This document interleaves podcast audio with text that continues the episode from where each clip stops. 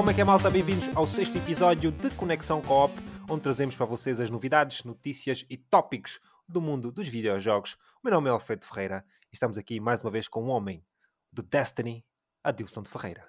Como é que estamos, Adilson? Como é que é? Está tudo bem ou não queres dizer? Está tudo bem, pá. Esta é a nossa segunda intro. A terceira, yeah, essa, não, não, é a terceira, a terceira, a terceira intro. Não, mas está Estamos... tá, tá vir bem, está a vir bem. Tá bem. Agora, agora comecei melhor. Eu estava a começar yeah. tão mal que agora temos que começar. Mas eh, pronto, para o pessoal que nos está a ouvir aqui nos free feeds, e podes então se inscrever no nosso Patreon em patreon.com barra level 13 com um Z no final, nunca esquecer, com apenas 2,99€ e terão então acesso ao nosso podcast dois dias mais cedo para o pessoal que ouve então apoiantes do Patreon, o episódio sai segunda-feira e para o pessoal do Free Feed apenas quarta-feira. Isto também vais ter acesso a um RSS feed diretamente para ti, em que podes usar na tua plataforma de podcast de preferência. E também tens acesso aos episódios extras. Mr. Pelungusa. Como é, que, como, é que, como é que viste este episódio extra que nós fizemos da última vez? Tu ainda te lembras o que é que foi? Já não te lembras? Não, claro que me lembro. Falamos do, falamos do God of War Ragnarok, ah, do, Ragnarok do Valhalla, exatamente. Falámos da, da expansão do DLC que tivemos, ou que foi apresentado durante o Game Awards. E uh, pronto, resolvemos então fazer uma espécie de spoiler cast, falar um bocadinho não só da expansão, mas também falámos do jogo no geral e os comentários Sim. do Cory Barlog, do Cory Barlog, peço desculpa, não, do David Jaffe, eh, o criador da série né, do God of War. Cory Barlog Sim. foi o que fez a realização do 2018, mas uh, o David Jeff acabou por colocar alguns comentários sobre a direção do God of War e nós também tínhamos algumas coisas para dizer sobre o, o assunto. Eu, especificamente, não é? O Adilson também partilhou a sua opinião, mas, uh, mas pronto, epá, foi isso. Tivemos um episódio extra há cerca de 40, 50 minutos que nós falámos 50, 50 do Valhalla. Yeah. E uh, foi um episódio, acho que engraçado, foi interessante. O episódio em si, nós não falámos assim tanto, tanto do DLC, porque acho que o DLC é mais do jogo mas tivemos algumas coisas para falar em, em, relação à série, aquilo que está a representar e o futuro também da série, onde é que poderemos, poderemos seguir e vamos falar também do futuro aqui de outros jogos da Playstation, acho que vai ser extremamente interessante. Mas sim, pessoal, para o pessoal que está ouvindo nos free feeds, que está nos ouvindo no YouTube especificamente, pode então também acompanhar o nosso podcast no Spotify, Apple Podcasts, Google Podcast e YouTube Music, entre outros serviços. Basta simplesmente procurarem o nosso nome Conexão Coop, deverá aparecer. Caso não apareça, podem sempre enviar uma mensagem para mim, eu posso ver se está alguma coisa a acontecer. Mas em princípio, os serviços mais populares estamos presentes em todos. É só procurarem Conexão.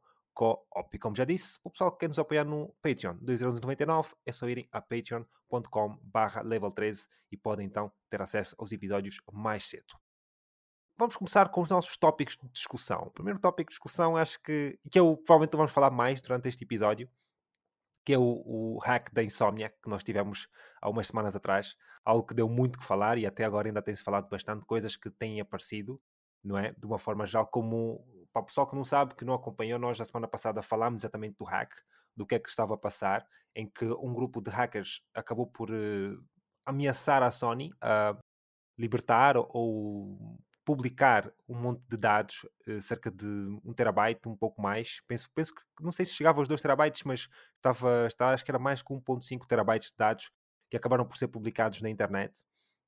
Isto que porque a Sony acabou por não pagar aquilo que eles estavam a exigir em termos monetários. E, uh, e pronto, nós na altura tivemos uma conversa, não sei se te lembras, sobre se a Sony iria realmente pagar ou não. E pelo que os dados, pelos dados que eu vejo aqui, acho que sinceramente não é uma coisa que a Sony devia se preocupar muito, não é? Eh, pelo menos em termos de dados de jogo, dos jogos que nós vamos falar e daquilo que. dos planos, nesse caso da Insomniac, mas não sei se queres acrescentar Sim. alguma coisa em relação àquilo que nós conversamos uh, sobre o pagamento ou não, e vemos agora que eles não pagaram, e os dados que tu já tiveste a oportunidade de ver, nós vamos falar aqui, uma coisa também que eu quero avisar, mas diz-me só o que é que tu achaste uh, desta leak no geral, dos dados que nós vamos assim discutir. É assim. Um Eu, no, quando nós falamos sobre isso, no, acho que foi o episódio número 5, certo? Sim, sim. Eu disse que era muito, era muito, uh, pronto, é, um, é muito complicado porque nós não sabíamos o tipo de dados que estavam a ser vazados. Hoje a gente já tem mais ou menos uma ideia do que está a ser vazado. E é assim, tudo o que está a ser vazado, também vou ser sinceros. Tipo, em um trailer a Insomniac resolve o problema todo do que está a ser vazado. Porque basicamente o que está a ser vazado, e nós já vamos, uh, já vamos lá chegar, é o conteúdo e arte e personagens do próximo jogo da Insomniac e num trailer eles matam um assunto uh, tipo e eu acho que essa, essa, esse assunto tipo essa, essa, esse alvoroço que, que está a gerar este este leak morreria se, após o, o, lançamento do trailer ou de um showcase a mostrar o jogo. Então uh, é basicamente isso. Agora uh, que está a ser um assunto em que é engraçado é engraçado que a internet tem o comportamento da internet sobre este, sobre esse assunto, porque tu vês muita gente aqui a, até a, a, a, a prestar solidariedade em, em Insomniac, né? Não sei se tu chegaste Sim. a ver a linha Rupert, o Phil, o Phil, deixa-me só ver aqui que é o diretor narrativo da CD Projekt Red, o Phil Weber, uh, entidades assim com uma certa uh, relevância e a, a prestarem aqui a sua solidariedade, a dizerem, olha pá, isso está é, muito chato, epá, são, são informações que a gente guarda uh, até mesmo para a gestão de expectativas. Uh, a Lillian Rupert, não sei se sabes quem é, não sei se já ouviste falar dela, mas ela é, foi a, a que foi demitida recentemente da Bungie. Ah, sim, sim, sim. Uh, exatamente, ela também uh, teve aqui a apostar. É, é, interessante ver o comportamento da internet em relação a este a esse vazamento da Insomniac, porque é um movimento, o, o movimento é muito diferente de quando foi a, o, a Rockstar, por exemplo. E recentemente até uh, quando vazou uh, o, o como é que se chama esse jogo que agora que tu tiveste acesso também a testar uh, para jogar ah, um o, bocadinho um, do Suicide Squad. Exatamente, é só para é, tipo, tu consegues ter ali um, um, um, um como é que se chama? Está a fazer barulho aqui. Não há problema, não há problema. Estás a ouvir? É, Mas tu consegues crianças, ouvir? Meu, é Natal. So, eu vou, só fechar, vou fechar a porta, calma aí. Tá bom, na boa, na boa. Mas sim, malta, uh, só para não deixar aqui, o Adilson foi, foi fechar a porta. Sim, é uma informação, são informações que acabam por ser bastante importantes para o estúdio. Tu estavas a comparar com a Rockstar. Eu acho que a situação da Rockstar, tudo bem. Eu acho que também houve solidariedade, talvez não nesse ponto. Porque, sim, sim, sim. Porque como foi um primeiro momento e agora as companhias estão a ver que está a ocorrer cada vez mais. Tanto é que uma das notícias que nós vamos ter também para falar mais à frente, isso nos últimos tópicos, que é uh, que também teve para acontecer na, na, Ubisoft. Também houve um atentado à Ubisoft, mas acho que eles conseguiram combater esse atentado e o que foi vazado, entre aspas, não foi nada de especial. Mas sim, eu acho que quando tu dizes, quando tu comparas com a Rockstar, eu acho que tem a ver mais com o tempo, honestamente. Porque o da Rockstar é daquelas cenas, não é normal, mas aconteceu e agora estamos a ver acontecer cada vez mais e as pessoas estão a sentir-se mais unidas, os developers. Porque eu acho que se acontecesse no inverso, iria acontecer exatamente o mesmo. Estás a perceber? Eh, yeah. Uh, acho que o pessoal ia falar na, na mesma sobre, sobre isso. Uh, não sei se queres acrescentar mais alguma coisa não, sobre não, isso não, que eu queria tá, avançar. Tá, tá. Sim, eu só queria dizer assim, pessoal, nós vamos falar da leak uh, de, dos pontos, né? porque houve muita coisa que não só a Insomnia, como a Sony também já começou a badar abaixo e está muito controlado. Eu, pronto, tudo o que eu fui encontrando, desde o momento que, desde a terça-feira passada, tudo que foi aparecendo, que foi mais ou menos a altura que eles eh, começaram a vazar tudo ou, ou colocar tudo na internet, eu comecei a pegar nos posts, nos posts que eu achei que eram mais interessantes para nós falarmos. Mas o que é que acaba por acontecer aqui? Nós vamos falar das coisas uh, especificamente, por isso, quem não quiser ouvir spoilers, se calhar quer esperar o trailer, quer uh, ver as coisas da, da, sua vez, não é? quando a Insomnia apresentar, porque repara, houve até sites sites que eu acompanho bastante que não estão a falar das leaks, não querem falar das leaks. O que eu compreendo é, pá, acho que no final do dia cada um escolhe aquilo que, que quiser, de falar ou não, quer cobrir, mas também temos que ser honestos, é que isto é, são, são notícias, nós temos que falar das notícias.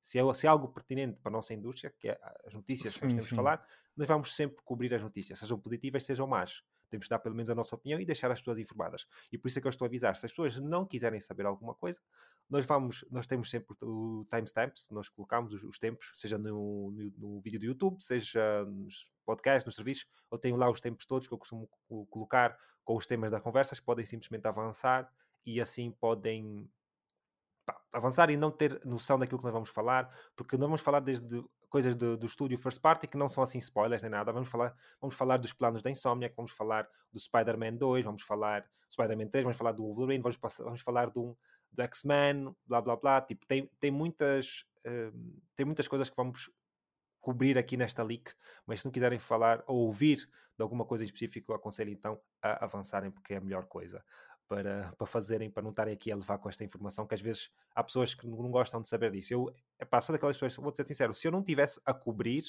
a fazer o podcast, a cobrir as notícias, provavelmente também não teria muito interesse. Isto porquê? Porque, pronto, há algumas coisas que eu teria mais interesse, principalmente na parte, vamos falar agora a primeira parte, que é uh, o custo dos jogos, etc. Isso eu gostaria de ter, uh, saber, mas agora os planos da companhia em si, se calhar não me interessaria muito, mas é só para deixar aqui o pessoal avisado que vamos então falar desta parte toda. E, um, e pronto, ah, outra coisa que tu, tu me disseste, pelo menos, estavas a dizer que a Insomniac, isto só antes de avançar, podia resolver isto tudo com, com um trailer. É assim, de facto, em termos de, de audiência, nós que queremos saber mais do jogo, acredito que um trailer pode-se resolver essa conversa toda. Mas o facto é que estas coisas acontecem e acabam por lhes custar muito dinheiro a tentar resolver. E as pessoas, sim, isso é verdade. As pessoas às vezes perguntam-se o valor dos jogos, essas coisas todas, e nós vamos falar mais daqui a bocado, é que os jogos são muito caros de, de, de se fazer, a produção dos jogos são muito caros. E quando tu estás a preocupar ainda com segurança cibernética, os jogos podem ficar ainda mais caros. Porque tu fazer um jogo não é só, como é que eu te vou dizer, não é só estar no computador e programar e, e pegar em artistas e músicos, uh, atores, voice actors, seja o que for. Tu tens, isso tudo é uma companhia que exige dinheiro para, para, sim, sim. para funcionar e a segurança é uma coisa que se, que se aposta bastante nesta parte. E quando tu tens pessoas a tentarem literalmente uh, obter essa informação de formas que acabam por lhes custar muito dinheiro, porque não sei se tu reparaste, eu por acaso não pus aqui nas notícias, mas a Rockstar, esse, essa leak que houve dos vídeos uh, e etc. há alguns tempos atrás, custou-lhes cerca de 5 milhões de dólares. Estás a perceber? Isto é que é, é o, é o, é o damage control. Estás a perceber? Exato, sim. É, é, fazer essa parte toda, isso custa bastante dinheiro. E depois é uma coisa, é uma oportunidade perdida. Porque o facto das pessoas conseguirem ter aquela, acesso àquela informação mais cedo também pode mudar muitas vezes. Claro que no caso da Rockstar é um bocadinho diferente, porque a Rockstar é tão grande e, e, e o pessoal espera tanto GTA que não acredito que tenha tanto esse efeito. Mas companhias mais pequenas, às vezes as expectativas dos jogos podem mudar. Ver uma build que não está completa, etc. Se eu até no, no próprio Wolverine já tive a ver coisas, pessoal a comentar coisas que não têm nada a ver com que tem a ver com o jogo, mas como não é final build, começam já a especular um monte de coisas que não têm nada a ver. Mas pronto, é a natureza sempre da internet, não é? Nós nunca sim, vamos sim. conseguir combater essa parte e vai ser sempre complicado. Mas sim, eu só queria deixar então este ponto assente que mesmo que as companhias, pronto, tenham que fazer damage control, é mesmo complicado em termos de valores, porque uma, uma, uma oportunidade perdida acaba às vezes por eh, custar muito dinheiro a essas companhias. Estamos a falar de companhias multimilionárias e muitas delas até multibilionárias, por isso tem que se ter muita atenção a essa parte. E um, eu ia dizer também aqui no final que é, nós, por exemplo, nós aqui de Conexão Cop, não apoiamos esse tipo de comportamento, seja de leaks, seja o que for. É simplesmente as notícias e nós temos de falar sobre elas, mas pá, como aquela solidariedade que foi dos developers, nós também estamos solidários com um, as pessoas que foram afetadas por esta leak não é? E eh, pronto, é uma pena, porque eu também gostaria de ver pela primeira vez aquilo, mas vou-te ser sincero, eu continuo a achar interessante ver este tipo de planos a serem uh, Sim, isso, isso é fantástico. Tipo, é, é, de ver se... porque acaba por eh, também criar uma, uma espécie de conversa, porque são coisas às vezes que as próprias companhias escondem, né, de uma forma geral, não provavelmente porque têm medo de, da reação, mas provavelmente porque querem guardar em relação ao adversário, não é? Exato, sim, sim, sim. a Microsoft provavelmente está a olhar para estes planos, principalmente da Insomnia, que vamos falar dos planos que eles têm, né, da, do roadmap que foi apresentado, e tu consegues combater logo ou criar uma estratégia para combater. São coisas Exato, confidenciais, não é? E isso custa-lhes dinheiro. Porquê? Porque quando tu tens um adversário que já conhece os teus planos, começam a criar também um, um, planos de, de combater não é? Essa estratégia Exato, da insónia, que isso pode lhes custar dinheiro na mesma, estás a ver, ao longo, ao longo termo. Podem é se preparar, podem se podem preparar, preparar, exatamente. E Por estarem isso... preparados ali uh, mediante ao que, foi, ao que ficou explícito, né? agora mediante essa, essa situação, eles podem começar a traçar estratégias para conseguir ali mitigar a situação e, e, e não serem apanhados de surpresa, porque esse tipo de informação às vezes expõe uh, o que não seria fraqueza internamente, internamente falando, né? Como no, no, no, num, espectro de empresa, mas põe-nos uh, vulneráveis ao, ao contra-ataque de uma possível concorrência. Então, uh, e também falando um bocadinho aqui de, de, de, como é que isto está a ser exposto e da, e da qualidade, né? Uh, das coisas que estão a, a, ser, a ser expostas para nós.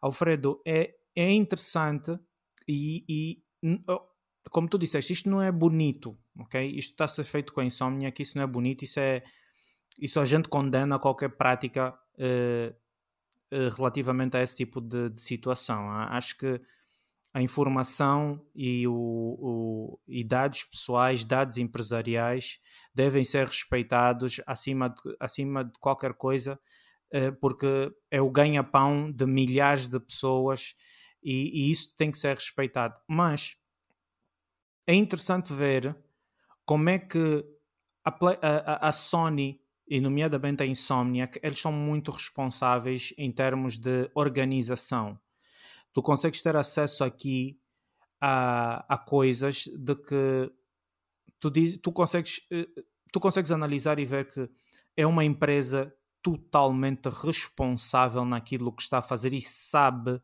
o que está a fazer, ok? São, são, são coisas que uh, antes de até de uma própria concorrente pensar em traçar uma estratégia para contra-atacar, por assim dizer. Eu acho que as empresas deviam olhar para isto e tomar como exemplo e de planeamento, de estruturar o, o que é um roadmap eh, com datas, com, com, com projetos em andamento, com epá, eles têm aqui eh, refletido um ambiente que eles criaram para, para, para, os jogos da Marvel muito bem feito.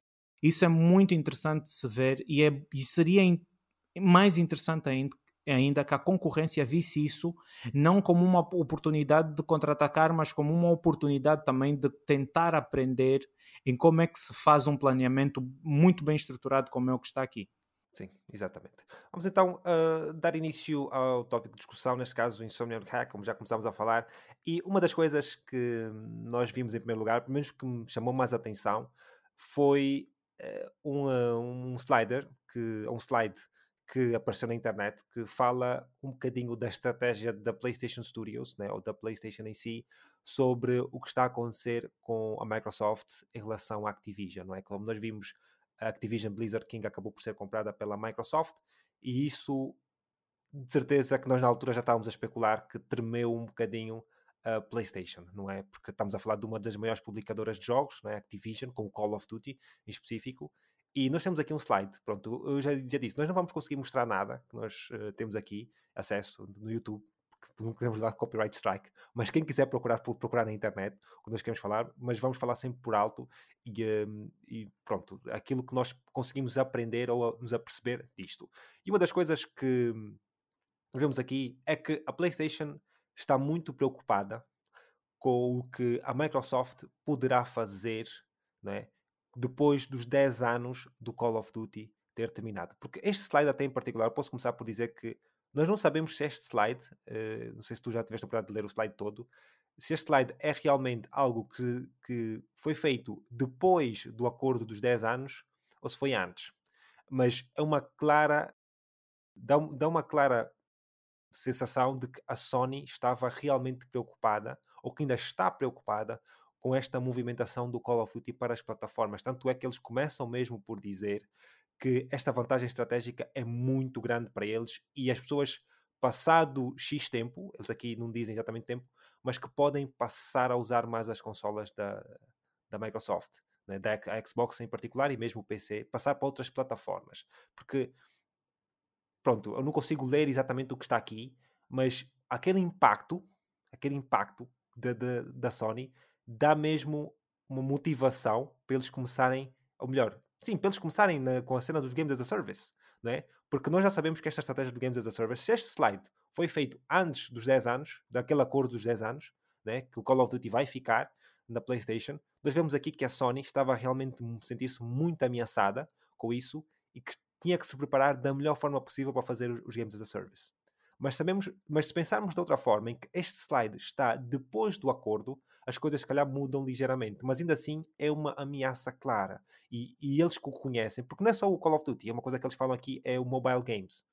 Né? Os jogos de telemóvel que a Activision, que a Blizzard tem e que, que a King, nesse caso, tem, são, são jogos muito, muito vantajosos na plataforma mobile. E a Sony tem que combater isso da melhor forma possível. E é um pilar muito grande para eles, porque eles aqui falam a Microsoft quem supply multi-game subscriptions 50%, console games 50%, PC 60%. Isto aqui é uma coisa, eles dizem aqui leapfrog. Leapfrog é um termo que eles usam, mas é arranca-lhe muita vantagem para a Microsoft. Esta coisa. Isto aqui, isto porquê? E eu, eu só falo deste slide, começo a falar por este slide, porquê? Porque pronto, eu vou dividir as cenas. Uh, primeiro vão falar de uma coisa de uma forma muito geral, depois é que vamos arrancar um bocadinho para os jogos que desapareceram. Mas esta, este slide aqui é importante para nós termos noção de como é que a Sony está a olhar para o futuro, ou como é que estava a olhar. Como já disse, nós não sabemos se este slide é depois ou antes do acordo. É? E isso dá-nos duas visões diferentes daquilo que nós podemos ver. Não sei se tu tiveste, tiveste a oportunidade de ver o slide, alguma sim, coisa sim, sim, que retiras daqui que queres falar? Não, é só, é, é, é, isso mesmo que eu, uh, tu tocaste no ponto certo, que é isso mesmo, porque a minha pergunta, e também era que eu ia te fazer essa pergunta, se esse slide foi antes ou pós-acordo. Uh, uh, embora, embora passe duas visões diferentes, mas o, a preocupação continua sendo a mesma, porque os 10 anos irão acabar um dia, então eles têm que se preparar, eles têm que estar uh, com um ambiente criado para um futuro sem uh, uma Activision a fornecer ou a publicar jogos também para a plataforma PlayStation. Isso aqui é, é, é, é de, extrema, é de extrema importância até mesmo para a gente tentar perceber o nível, uh, porque, ok, tipo, juridicamente as informações foram passando em notícias, né, uh, em, em, jornais e tudo mais, via-se sim que a Sony estava a fazer ali o, o pronto, alguma força para que uh, a, a, a negociação não avançasse, mas avançou e, e, e agora com, esta, com este slide a gente percebe que de facto é, foi uma movimentação da Microsoft que deixou a Sony muito preocupada. E vai ser interessante saber eh, e ver também como é que eles, eh, de agora em diante, né, após toda essa, toda essa confusão passar e se assentar e as coisas estiverem mais ou menos minimamente encaminhadas, será interessante ver como é que eles vão planear um futuro né? sem, sem esses jogos da, da King, sem esses jogos, eh, sem, sem um possível, tipo, daqui a 10 anos, sem um Call of Duty na, Sim, na plataforma. Eu, eu acho que é improvável, Call of, pelo menos a forma que o Call of Duty está neste momento é improvável uh, que isto aconteça. É, acho que é mesmo insustentável. Até porque uh, a Sony aqui diz uma coisa que eles, um, um dos pontos que eles põem aqui que é Elusive Perfect Game Subscription. E o que eles dão aqui a perceber é que premium, premium content, que é, por exemplo, os jogos mais AAA possíveis, uh, as pessoas têm expectativas que os jogos sejam grátis uh, e este modelo é completamente insustentável. É o que eles dão aqui a entender, que é que, é que uh, as subscrições mensais não vão cobrir, não vão conseguir cobrir os custos destes jogos. Pronto. Quer dizer que, neste, poucas palavras, que eles dizem aqui, basicamente, o que dá a entender é que o Call of Duty, da forma que está, com o número de subscritores que a, que a um, Xbox Game Pass tem, seja no PC, seja na consola, não é sustentável terem o jogo só na subscrição. Tem que aparecer, tem que vender o jogo e tem que vender o jogo na PlayStation. E há uma coisa também que eles mostram mais abaixo, um slide, nós também vamos falar, é do que é que aconteceu com jogos, o que é que pode acontecer com jogos da PlayStation quando vão para o serviço. Que é que provavelmente o que acontece com os jogos da Xbox também. Porque cada vez mais eu ouço a conversa do ah, eu vou esperar para o jogo aparecer no Game Pass. Na Plus também acontece isso, muitas vezes. Eu também faço isso de vez em quando. Mas essas expectativas dos esperarem jogos AAA, né, com budgets mesmo AAA, muitos acima dos 300 milhões, e estar simplesmente no serviço de subscrição da forma que nós estamos a ver com a quantidade de subscritores, subscritores que há, acho que é completamente insustentável. E o jogo desaparecer assim, em 10 anos desaparecer da consola, da forma que as coisas estão neste momento, eu não vejo mesmo isto acontecer. Só se as coisas nos próximos 5 anos o jogo mudar totalmente, não só o Call of Duty como a indústria, e aí é que eu posso, se calhar, mudar a opinião, mas neste momento, se as coisas continuarem, se eu pensar no, no que passou há 10 anos, até agora, não acredito muito que vai, que vai mudar, honestamente. Acredito que o jogo, o jogo vai continuar no, na PlayStation. Mas sim, acho que esse slide dá para ver realmente as expectativas e a ameaça que a Sony espera, porque a Microsoft é uma companhia com muito dinheiro e a, e a Sony tem que, tem que arranjar formas de conseguir eh, fazê-lo, porque senão é, é, é, muito, muito complicado mesmo.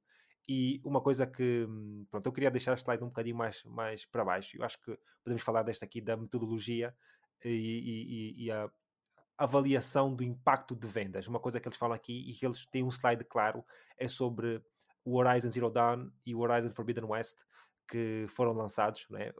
os dois para a PlayStation 4 né? e uh, o Forbidden West exclusivamente, exclusivamente não, também saiu para a PlayStation 5, né?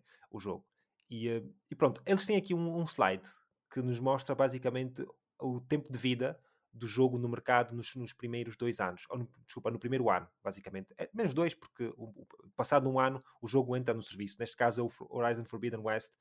O pessoal que não sabe, o jogo saiu em fevereiro, fevereiro de 2022. Uhum. Em uh, março de 2023 o jogo entra para o serviço da PlayStation Plus. Uh, para subscrição, nesse caso o PlayStation Plus Extra, não é? E o que eles veem aqui, claramente, é um declínio de vendas muito grande tanto é que eles em baixo uh, demonstram basicamente os jogos todos que eles tinham naquela altura uh, para PlayStation 4 e para PlayStation 5. Nós temos aqui jogos como Horizon Zero Dawn, God of War, Spider-Man, Days Gone, Ghost of, Ghost of Tsushima, Miles Morales e o Horizon uh, Forbidden West, em que eles comparam, o lance, dizem, mostram o lançamento, comparam o revenue, que é o dinheiro ganho no primeiro ano e o dinheiro ganho no segundo ano, e fazem uma clara comparação em relação a estes jogos que eu mencionei e o Horizon Forbidden West, que entrou logo um ano após o lançamento no serviço e vemos um declínio muito grande entre revenue entre, entre estes dois anos. Que é uma coisa mesmo estupefacta. Não sei se consegues, acho que consegues ver, ter aí acesso. Tu consegues ver que apenas 9% de, de valor que foi retido dessa, desse, desse dinheiro ganho, não é? Tipo, yeah. olhamos para o hum. Spider-Man, por exemplo, acho que o mais alto aqui nós temos que é o Miles Morales. Miles Morales, no primeiro ano né, de revenue, fez 351 e no segundo ano 159. Yeah, e tu vês um declínio de 45%. Yeah. Certo? Pronto. Mas Horizon Forbidden West, primeiro ano 400, no segundo ano só faz 35. Um declínio de 9, de, eh, só, só consegue arrecadar 9% daquilo que ganhou no primeiro ano. É um declínio enorme mesmo. Enorme. Tipo, isto é, isto é uma coisa que eu gostaria de ver os números da Xbox como é, como é que eles estão. Porque eles dizem que, repara, porque há muita gente e há muitos developers que tu vês, não sei se costumas acompanhar, que dizem, ah, o Game Pass ajudou a vender o nosso jogo mais, a vender, ajudou uh, o nosso jogo a ser mais vendido. Sim, mas eles nunca dizem como. Como? Nunca dizem como, exatamente. E, e eu acho que a maior parte das vezes isso acontece quando os jogos estão noutras plataformas. Por exemplo, os jogos que saem no Xbox Game Pass, mas também tem na PlayStation, as pessoas ouvem falar bastante no Xbox Game Pass e vão comprar na PlayStation. Não é? O pessoal que joga PlayStation joga, compra na PlayStation, já que não tem acesso a essa subscrição. Mas eu não sei até que ponto é que os jogos que estão no Xbox Game Pass, né, imaginemos um, um Forza, por exemplo, sai no Game Pass Day One, como é que as vendas do jogo estão em relação ao normal? Porque de certeza que estão mais abaixo, não é? Mas como nós não, não conseguimos comparar diretamente, porque sendo que o jogo está no serviço, não é?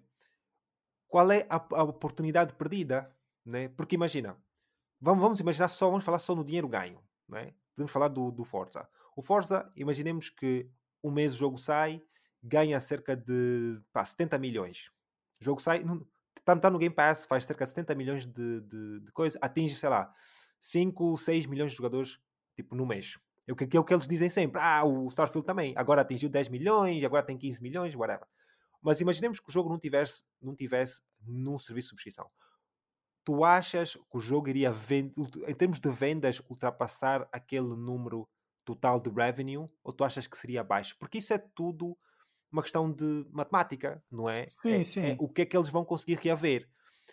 E eu até agora, eu não consigo acreditar, né? Qual é a forma, a fórmula que eles estão a usar, aliás, para chegar ao consenso de que eles com Game Pass estão a ganhar mais. Porque eles ganham mais jogadores, ganham mais subscritores, mas, bro, um subscritor do, do, Game, do Xbox Game Pass, que são tipo 10, 15 paus, é tipo um quinto, uma vez um quarto do preço de um jogo. Sim, sim. Quer dizer que eles precisam sim, de eu 5 entender o que é vezes subscritores dizer, para conseguir o valor de um jogo. Epá, e eu olhando para esse valor aqui da, da, da, PlayStation, ver o declínio, porque tu em, cima, nós conseguimos ver, não é? Que o valor do Horizon Forbidden West desce tanto em relação ao- ao- ao Horizon Zero Dawn. E repara, o Horizon Forbidden West saiu em duas plataformas. O Zero Dawn só saiu em uma, naquela altura, né, que foi só na PlayStation 4. Quer dizer que tu tens muito mais jogadores para atingir, não é? No caso do Forbidden, e por isso é que provavelmente faz o primeiro ano de revenue, estamos a falar de quase meio milhão, mas epá, é muito estranho ver isto aqui a acontecer eh, neste, neste aspecto. Neste aspecto, porque é, é Sim, porque 9% é muito eles baixo. têm que, eles têm que eh, eles têm que tentar eh, nos dizer epá, isso também vamos, vamos lá, convenhamos, né? Isto aqui não nos diz respeito. Eles podem pôr e simplesmente dizer isso também não vos diz respeito. Respeito. Yeah. Mas é, seria uma matemática engraçada de se fazer é quantos jogadores precisam fazer a subscrever o serviço hoje para pelo menos pagar o custo de desenvolvimento do jogo. Isso seria porque a única forma que eu estou a ver aqui de que eles dizem ah, não, eh, ganha-se mais é tipo na- é- é- é- só pode ser assim. A não ser que eles tenham encontrado uma fórmula e um, sei lá, alguma não sei, subnatural qualquer, alguma coisa subnatural qualquer, que quando eles eh, dizem, olha, o, o Starfield vai sair, eles têm um número exato de subscritores que vai lá fazer a subscrição para poder pelo menos pagar o custo de desenvolvimento do jogo. Porque eu também, eu também cultuo da mesma opinião que é mais fácil, não digo mais fácil, mas é mais conveniente tu reaveres o. Estamos a falar aqui pelo menos do custo de produção. É mais conveniente tu reaveres o custo de produção do teu, da- do, do teu jogo se o venderes. Sim. Assim, para mim não faz sentido nenhum eh, tu disseres que não, o, o, o meu serviço, o, o, o meu serviço paga o custo e ainda consegue faturar em cima desse custo eh, um, revenue considerável. Pois, Quando mas- nós aqui com o Horizon Forbidden West, nós conseguimos ver que está nítido, pessoal. É, é pena que isso aqui não pode ser compartilhado, pá, vocês têm que ir ver. É que está podemos dizer nítido. os valores. Os valores, tipo, o primeiro, no primeiro ano, o primeiro ano, Horizon Forbidden West faz eh, 416 milhões de revenue. Isso não é lucro, revenue, é só o dinheiro que receberam. Eh, e no segundo ano faz 35 milhões. Estás a perceber? Tipo, isto de, de 400 para 35 É bué. é, tipo, é uma diferença enorme. Eles só estão a fazer 9% do que fizeram no, no primeiro ano.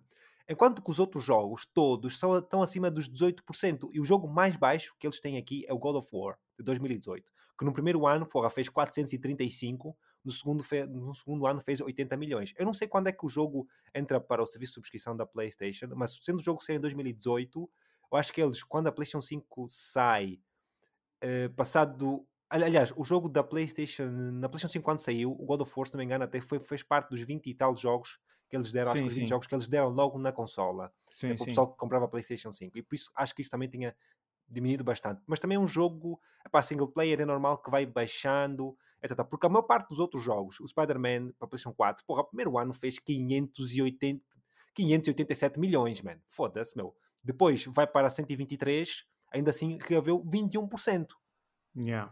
É um valor extremamente alto, extremamente alto mesmo. O único valor aqui que, que eu acho assim um bocadinho mais baixo, provavelmente é do Days Gone, não é?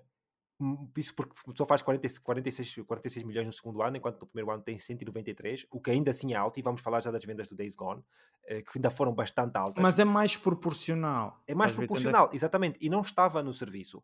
Isso aqui, tipo, nós já ouvimos a Sony falar várias vezes que eles não querem colocar os jogos dele na PlayStation Plus Day One, no serviço, né? no extra e no Premium. Isso aqui dá-lhes toda a razão. faz sentido, e eu acho que faz todo sentido. Porque, por números assim, não vale a pena. Eles vão perder, aí perdem, é uma oportunidade muito perdida. Tipo, é um, é um custo muito grande por uma oportunidade que eles podem, no segundo ano, ganhar muito mais. Porque eu até na altura fiquei muito admirado de ver o Horizon Forbidden West logo na PlayStation Plus. Eu pensei, foda-se, caras devem ter feito muito dinheiro. E de facto até fizeram bastante dinheiro. Mas, porra, eu acredito que se não tivesse no serviço, não seria 9%. De, de forma alguma, nós tivemos no segundo ano apenas a ter 9% de coisas. Nós vemos até na, na imagem a seguir, se tu, se tu olhares, o, no, o Ratchet Clank, a Insomniac, se tu uhum. olhares para essa, para essa mensagem da Insomniac, eles pedem para o, o, o um, Ratchet Clank, o Rift Apart, não fazer parte do serviço, pelo menos durante mais um ano. Quando depois do jogo sai, eles pedem mais um ano de ciclo de vendas. Para quê? Porque queriam aproveitar o ciclo do Natal. Que é o que eles dizem não. mais ou menos aqui. Porque isto aí eles dá um boost muito grande na, nas vendas do, do, do jogo. Está a ver? Quer dizer, o jogo, já não me engano, deixa-me só confirmar aqui. O jogo entra na PlayStation Plus, ele diz aqui ciclo de vendas uh, 2023 acho que foi este ano que entrou. Yeah. E eles tiram mais um ciclo de Natal, porquê? Porque senão o jogo estava mesmo muito mal. E, e tanto é que, se tu reparares, se nós voltarmos um bocadinho para cima, depois no coisa, há uma coisa, há um slide aqui que eu pus, que eu depois queria, quis mudar a, a ordem, mas não mudei. Mas houve um monte de sites a dizerem que o Ratchet Clank, o Rift Apart, não foi profitable. Porquê? Porque estavam a ver olhar para um slide que era antigo. E, mas o facto é que o slide que depois mostraram, porque aquele, ali que foram muitas coisas que aconteceram, né? foram muitas, muitos slides, muitas coisas que apareceram. E havia slides que eram mais antigos, outros mais recentes. E houve um dos slides que estava a mostrar que o Ratchet Clank não estava a ser profitable, mas aquilo era, era projeções. Enquanto que o slide que eu já tenho aí, que eu te, que eu te enviei, eles já têm aqui o, o ROI, que é o Return Over Investment, não é? Em que eles já fazem break-even em acima dos 2 milhões de cópias vendidas. O Ratchet Clank vendeu mais que 2.2 milhões, mas eles conseguem logo arrecadar os 2 milhões rapidamente.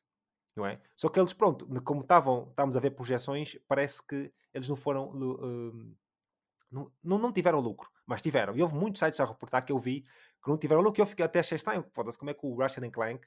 E eu gosto muito do Ratchet Clank, é uma das minhas séries preferidas deles, eh, e no geral até e ver que o Ratchet Clank não foi profitable, até fiquei bué triste, fiquei tipo, porra, quer dizer, assim já não vamos ter nenhum Ratchet Clank. Mas pronto, depois de ver que. E depois achei bem engraçado, tipo, sabes como é que é? Os sites, quando estão errados, em vez de depois reportarem, muitos deles não reportaram que estavam errados, tipo, sim, sim. em vez de irem corrigir as cenas, não. Vi alguns que corrigiram, mas a maior parte deles, aqui sim, pronto, acho que aproveito já para falarmos deste. deste deste slide, mas só queria uh, concluir a, a, conversa que nós estávamos a ter há bocado uh, agora, em relação yeah. aos jogos entrarem para a PlayStation Plus ou não. É assim, eu, enquanto eles não conseguirem corrigir esta parte do número de subscritores da PlayStation Plus, e tu já, nós já vimos que eles já pararam de falar de números da PlayStation Plus já há muito tempo. Acho que a última vez que falaram foi no tempo do Covid, em 2021, acho eu, porque tiveram sim, um boom quando, muito grande. Sim, né? quando subiu. Quando, quando subiu, subiu agora agora já não falam, e provavelmente só vão voltar a falar quando conseguir ter um aumento, porque eles de certeza que os números baixaram bastante, porque nós vimos os serviços de subscrição todos a baixarem, que a PlayStation Plus também aconteceu o mesmo, e acredito que só para aí 2024, talvez 2025, em que vamos ter um update desses números, quando ou atingirem os mesmos, né? ou, uh, mas provavelmente não, só mesmo quando voltarem a atingir números uh, mais altos, o que, pronto, provavelmente não será tão cedo. E, e tudo só, isto só, só para dizer o quê? Que é pá, não justifica a PlayStation pôr os jogos na PlayStation Plus. Não, não justifica. Não, não, não tão cedo. Não tão eu cedo. Também... Não é no primeiro ano. Tipo, nós estávamos até a pensar. Eu acho, e, e, esse, e isso que nós acabamos de, de, de, ver aqui com a, com, com a Insomniac em relação ao Ratchet, o Ratchet and, and Clank é, é válido.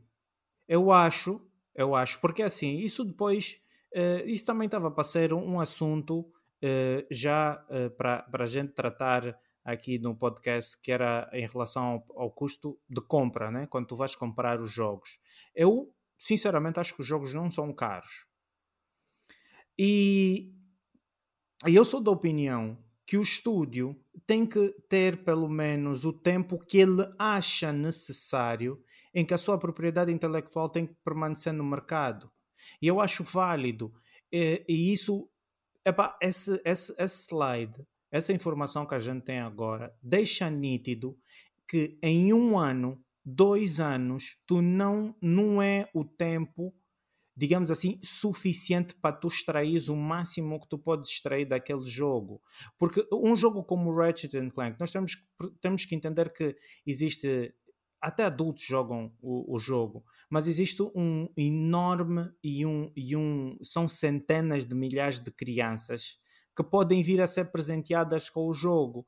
E tu tendo esse jogo grátis uh, por uma subscrição, ok? Não é grátis, mas pagando uma subscrição, tu perdes um volume de vendas muito alto. Sim, Eu e, acho por isso, que. E por isso é que, por exemplo, a PlayStation Plus sobe de preço porquê? Porque se nós queremos incluir os jogos mais cedo, o serviço tem que subir de preço. Exatamente. E, é, e, e, e, é assim, malta. Muita gente pode olhar agora para nós e dizer: pô, vocês têm, estão a esbanjar dinheiro, por isso querem que isso, aqui, que isso aqui seja caro. Não. Imagina que tu uh, hoje eh, és um desenvolvedor. Uh, epá, tu tens temos, que... temos que olhar Não, temos que olhar para as coisas não como uh, consumidores, não como consumidores, mas como alguém que está a vender um produto. É? Exato. E, e, nem sempre vai ser possível fazer isso, porque assim, claro, eu não estou a desenvolver o produto, eu não sei. Eu posso falar. O que eu estou a dar aqui a minha opinião é encontrar as razões claras do porquê que a Sony toma certas decisões. É isso que eu estou aqui a tentar fazer. Eu nunca vou dizer uh, se a Sony pá, devia fazer aquilo ou devia fazer aquilo, não. Porque os, mas os dados aqui estão claros para nós percebermos do porquê que eles às vezes pegam algumas coisas e não colocam no serviço, e outras coisas colocam mais rapidamente. Acho que essa parte é sim. é importante nós vemos. Claro que assim, claro, no final do dia, quando dizes os jogos não são caros, sim, eu também acho que numa forma geral não são caros, mas epá, há jogos que eu claramente vejo que não precisam também, ser preços Também passam, do, passam dos limites. Passam sim. dos limites. Acho que tem que haver um melhor consenso e muitos destes jogos não conseguem, não conseguem chegar a esse consenso e isso é que, isso é que, que me chateia. Mas pronto, avançando aqui para este slide, nós tínhamos então as expectativas de vendas dos jogos e, mas acho que a, o, a parte mais importante aqui é ver o custo do jogo porque o custo do jogo não é, alguns dos casos, não são propriamente subentendidos, são, são factuais. Isto é, quando nós temos o Miles Morales a custar 156 milhões, estás a ver? Que é um jogo que, pá, que tu acabas em quê? 20 horas no máximo? Se calhar nem isso. Se jogares só tipo mainline, na boa, Sim. se não fizeres platina, se tiveres só jogar.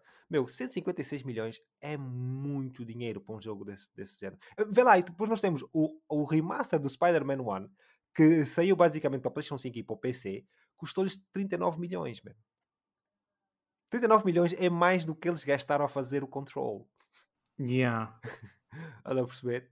Epá, vê lá, tu tens isso, o Ratchet, o Ratchet Clank custou-lhes 81 milhões, mano. 81 milhões. Spider-Man 2 315 milhões. Spider-Man 3, que isto já, isto aqui já são expectativas, não é? Mas eles já estão a aumentar para 385 de custo. Porquê? Porque provavelmente o jogo. E depois vamos falar aí de alguns detalhes e talvez aí vamos conseguir descobrir exatamente de onde é que este custo todo está a vir. Poderá vir, porque tem muitos detalhes aí do Spider-Man.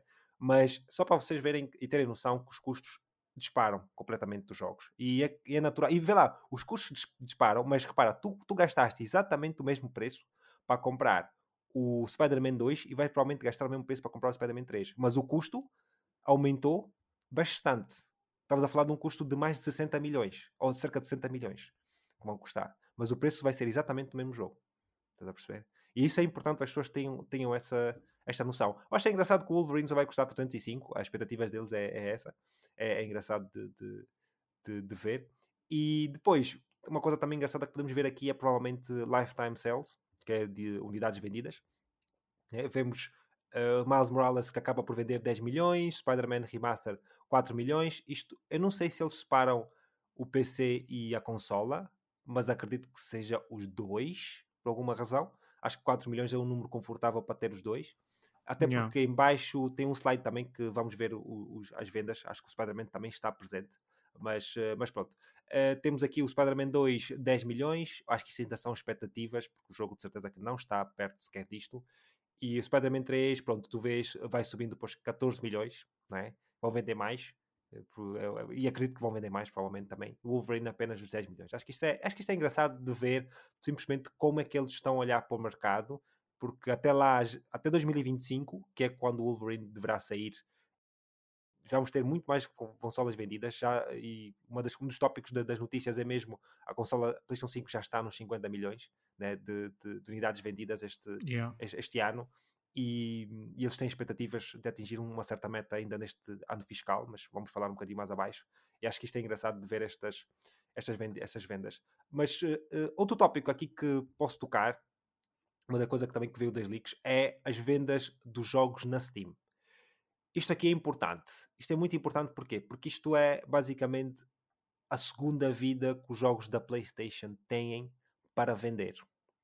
Não é? Yeah.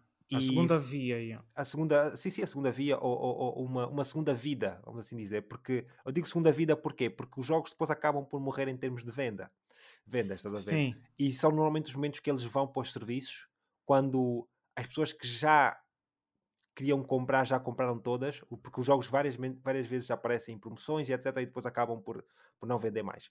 Claro, pronto, nós temos aqui em primeiro lugar, estas unidades vão até uh, agosto de 2022, por isso nós já estamos a mais de um ano depois deste gráfico, mas não acredito que tenha mudado assim tanto. Principalmente, não, acredito que nenhum deles tenha chegado aos, aos milhões de mudanças em termos de, de vendas. Por isso, pronto, podemos olhar aqui para o Horizon Zero Dawn, que é o que mais vendeu, e eu acho que é o porte mais antigo que nós temos também uh, na Steam, que vendeu 3.3 milhões. Isso mudou tanto até 2023, pá, talvez mais meio milhão, não acredito que tenha atingido um milhão de cópias vendidas nesse espaço de um ano.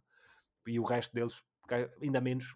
Se o Horizon está aqui, uh, talvez o God of War, que agora saiu o segundo, também tenha, uh, tenha mudado alguma coisa. O Spider-Man também tenha mudado alguma coisa, isto porque tem o segundo, normalmente quando a sequela sai, o jogo que precede tem tendência também a vender um bocadinho mais, tem um certo boost nas vendas, mas não é assim tanto para, para chegar aos milhões. Pelo menos os números que nós temos aqui, não acredito que chegue nisso. Uh, mas sim, temos o God of War a 2,5 milhões de, de vendas.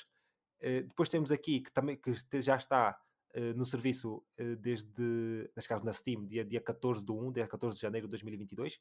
Depois temos o Days Gone, que vendeu 1.7 milhões, muito mais do que aquilo que eu estava à espera, honestamente, uh, para o Days Gone. Para um jogo que depois vamos ver as vendas, e não sei se chegaste a ver o, o gráfico mais abaixo, que é uma das vendas Sim. todas. Está é, muito grande, está muito grande o número de vendas que eles têm, mas pá, vamos já falar daqui a um bocado. E depois temos o Spider-Man Remaster, que 1.3 milhões de cópias vendidas, eh, mas isto também, pronto, o jogo saiu dia 12 do 8, eh, dia 12 de agosto de 2022, para Steam, que foi quando saiu o Remaster, não é? E, pá, pronto, número fantástico para o Spider-Man. Acredito que este número vai subir, né? com o Spider-Man 2, época de Natal, vai subir. Depois temos o Uncharted Legacy Collection, uh, um pouco menos de meio milhão, cerca de 483 uh, cópias vendidas. 483 mil cópias vendidas, o que não é mau. Uh, só que, pronto, é que sim. Uncharted, eles aqui não têm o 1, 12 e o 3, só têm o Legacy Collection, que é só o Uncharted 4 e o e a expansãozinha que jogas com, com as outras duas personagens que eu estou a esquecer do, acho que é Lost Sim, Legacy Lost, Lost Legacy acho é. que é Lost Legacy, uma coisa assim depois temos o Marvel Miles Morales uh, Miles Morales, né? também já saiu para, para o PC, que é o 450 uh, que eu também acho um número bastante baixo honestamente, uh, mas também eu, eu acho que é o, o, o, mais recente se não me engano, é o mais recente que nós temos aqui dia 11 de, desculpa, dia 18 de 11 de 2022 por isso já faz um ano. Mas mesmo assim, pá, não sei. Talvez pela data aqui, isto parece que as vendas estão um bocadinho baixas, talvez seja simplesmente por, por pela altura que saiu, alguma coisa assim, mas eh, veremos então como é que vai estar. Mas é bom ver que a Sony pelo menos está a ter vendas saudáveis no PC, porque e estamos a falar de um ambiente de uns de jogos que já não vendem muito na consola, acabam de ir para o PC e que, pronto, é assim, porque, repara, o, eu não sei quanto é que eles gastaram para fazer o porte para o PC, mas ainda assim são bastantes vendas. Eu não acredito que eles tenham gasto, gasto assim tanto dinheiro para fazer os portes para o PC, sendo que os jogos já são naturalmente feitos no PC, etc. Por isso acaba por coisa. Que, que é alguma coisa aí? Xiii. A tua prateleira. Não. What the fuck? Okay. Tá, depois, depois. Sim. Uh, pronto. Uh, queres, queres falar alguma coisa aqui das cenas da Steam ou podemos, podemos avançar? Não, podemos, podemos avançar. Pronto, só achei aqui engraçado ter essa para o pessoal saber esta, estas vendas. Uh, avançando para algo que é mais específico aqui agora da Insomniac, temos aqui dois roadmaps muito engraçados de se, de se ver, honestamente e que temos um roadmap que é especificamente da Insomniac, a falar uh, da Insomniac e da, da Marvel, dos projetos da Marvel, que eles estão envolvidos com a Marvel, e também temos depois um roadmap que é interno, interno da Insomniac, isto é, eh, em que temos uh, projetos que não têm nada a ver com a Marvel, também, pronto, eles estão a fazer muitos da Marvel, também tem a ver com a Marvel, obviamente, mas é uma coisa que a Insomniac faz por si mesma, não tem a ver com o acordo que eles têm com a Marvel. Isto aqui, este, este roadmap e, e, fala-nos. Nós temos vários slides. Os slides, dois deles mostram-nos mesmo uh, a projeção dos jogos e aquilo que poderá, poderão ser as expansões e etc. E depois temos um slide no, no final que fala das, da licença dos X-Men, do jogo, que eles poderão eventualmente lançar. Vamos falar um bocadinho mais abaixo. Não sei se tiveste a oportunidade de ver a cena da licença, mas uh, aconselhava-te a ler, porque acho que tens informações aí bastante engraçadas. Mas primeiro falando aqui do, uh, do roadmap da, da Insomniac. Né? Nós neste momento estamos em 2023, já a terminar, mesmo ano, e já sabemos que o Wolverine só poderá sair em 2025. Né? Eles já confirmaram que, que 2000, só para 2025, acho que não sei se foi confirmado, mas houve uma confirmação entre aspas que só 2025 é que vamos ver o jogo. E, é pá, pronto, nós aqui conseguimos ver que Spider-Man 3 que não era provavelmente acho que é uma coisa que nos vem a surpreender, é uma coisa basicamente óbvia que iríamos ter um Spider-Man 3. Para quem jogou, tu ainda não jogaste o jogo, mas é mais do que óbvio que o Spider-Man 3 viria. Eh, mas eles falam aqui, depois de 2029, começam a incluir jogos dos X-Men. Eh, a única coisa aqui que nós temos, que nós não sabemos, é New IP em 2030, 2031 e, uh, e para 2035 também temos um New IP 2, que provavelmente será, e acredito que seja a sequela também de 2031, pelos anos que estão separados. Mas vou dizer uma coisa: se, se a Insomniac faz este calendário e consegue cumprir isto tudo, eles são uma máquina, man. Eles yeah. são uma máquina do caraças. E nós vamos falar daquilo que dos projetos dos DLCs e dos projetos que estão em baixo, dos projetos multijogadores e etc. Mano, estes gajos são uma máquina do caralho. Se eles cons conseguirem realmente fazer isto, isto é, isto é sempre a gastar dinheiro e sempre a fazer mais dinheiro, bro. Yeah. É impressionante, porque depois nós, nós é, é, é, mais abaixo temos o outro slide que fala de, da ambição do multijogador, em que eles falam de projetos multijogador. E estes projetos multijogador incluem Spider-Man 2, que já está no mercado, Wolverine, que vai ser em 2025, mas eles estão a querer incluir um projeto multijogador em 2023, 2026, peço desculpa, e uh, para os X-Men, que deverá ser lançado em 2028, 2029, querem lançar também um projeto online dos X-Men. Epá, eu não sei se esta virar todo para o multijogador seja algo realmente saudável, como já vimos a própria né, Naughty Dog, falamos a semana passada sobre um, o facto deles já perceberem que tem que ser um jogo como Games as a Service. Desculpa, como Games as a Service. Agora aqui a Insomniac a tomar o mesmo passo. O que é que tens a dizer sobre, sobre isto, meu?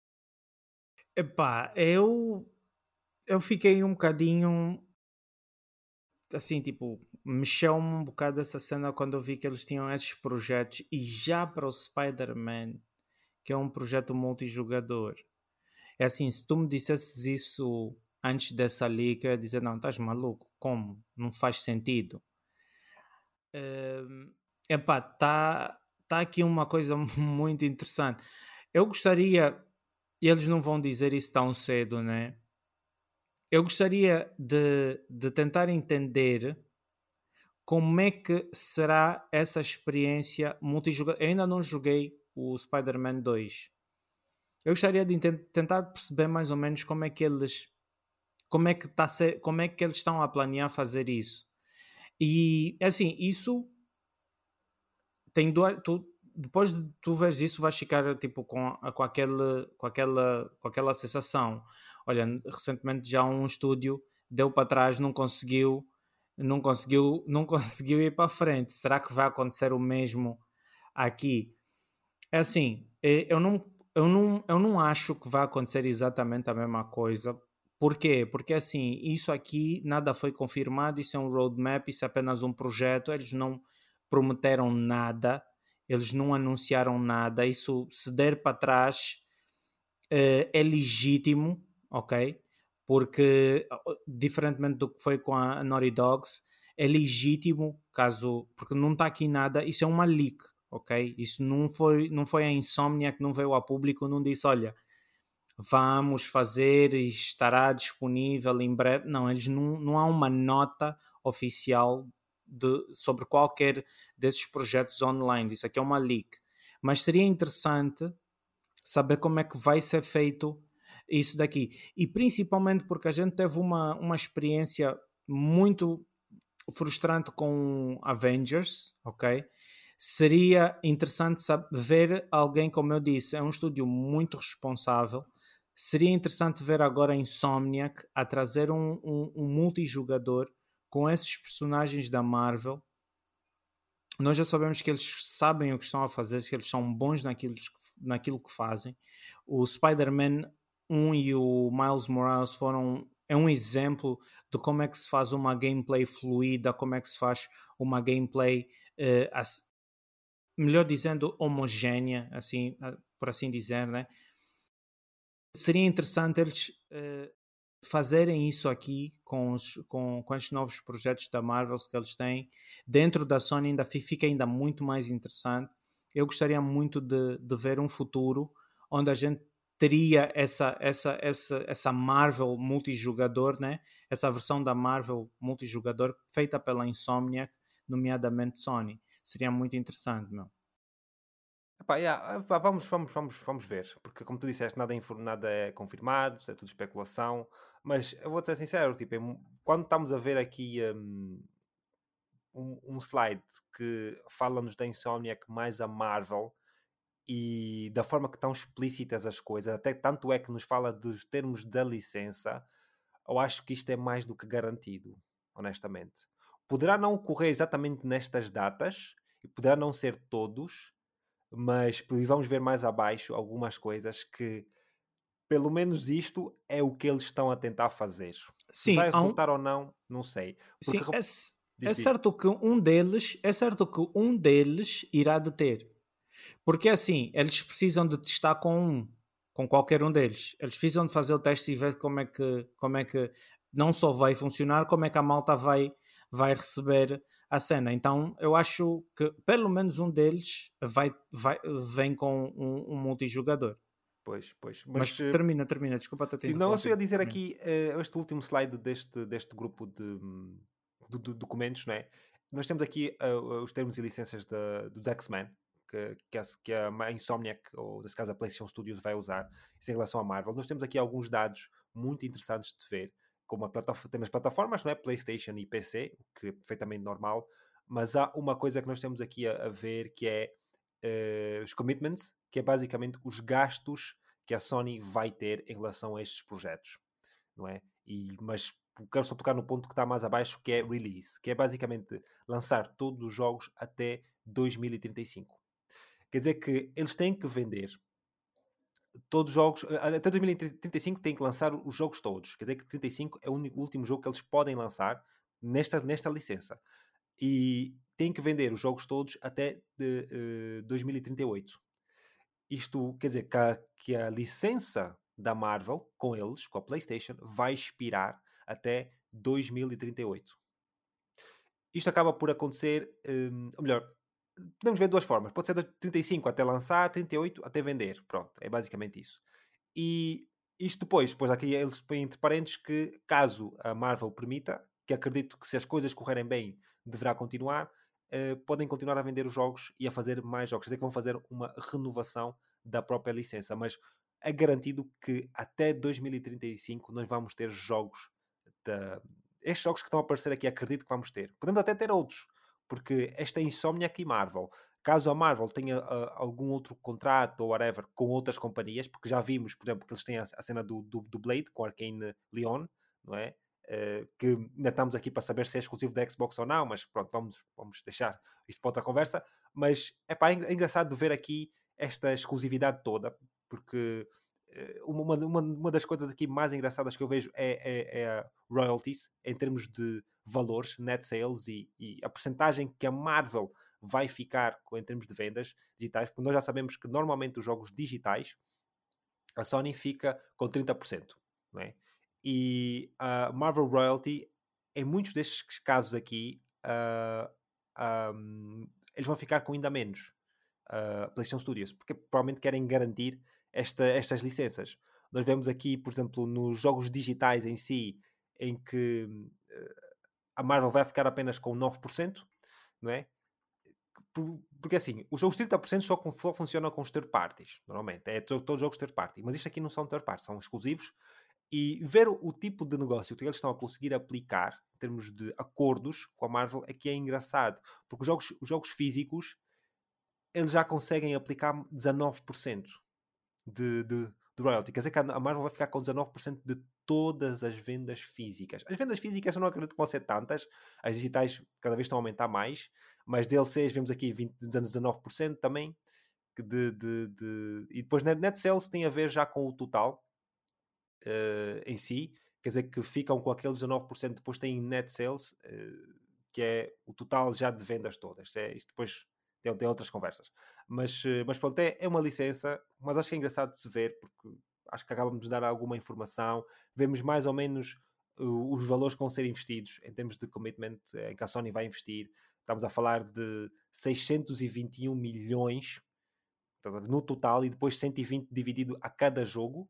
Né? Isto é, este 121 cobre um jogo, cobre só um jogo, porque tem 100, 100 não, desculpa, sim, sim, são, são, são três jogos que cobre, peço desculpa.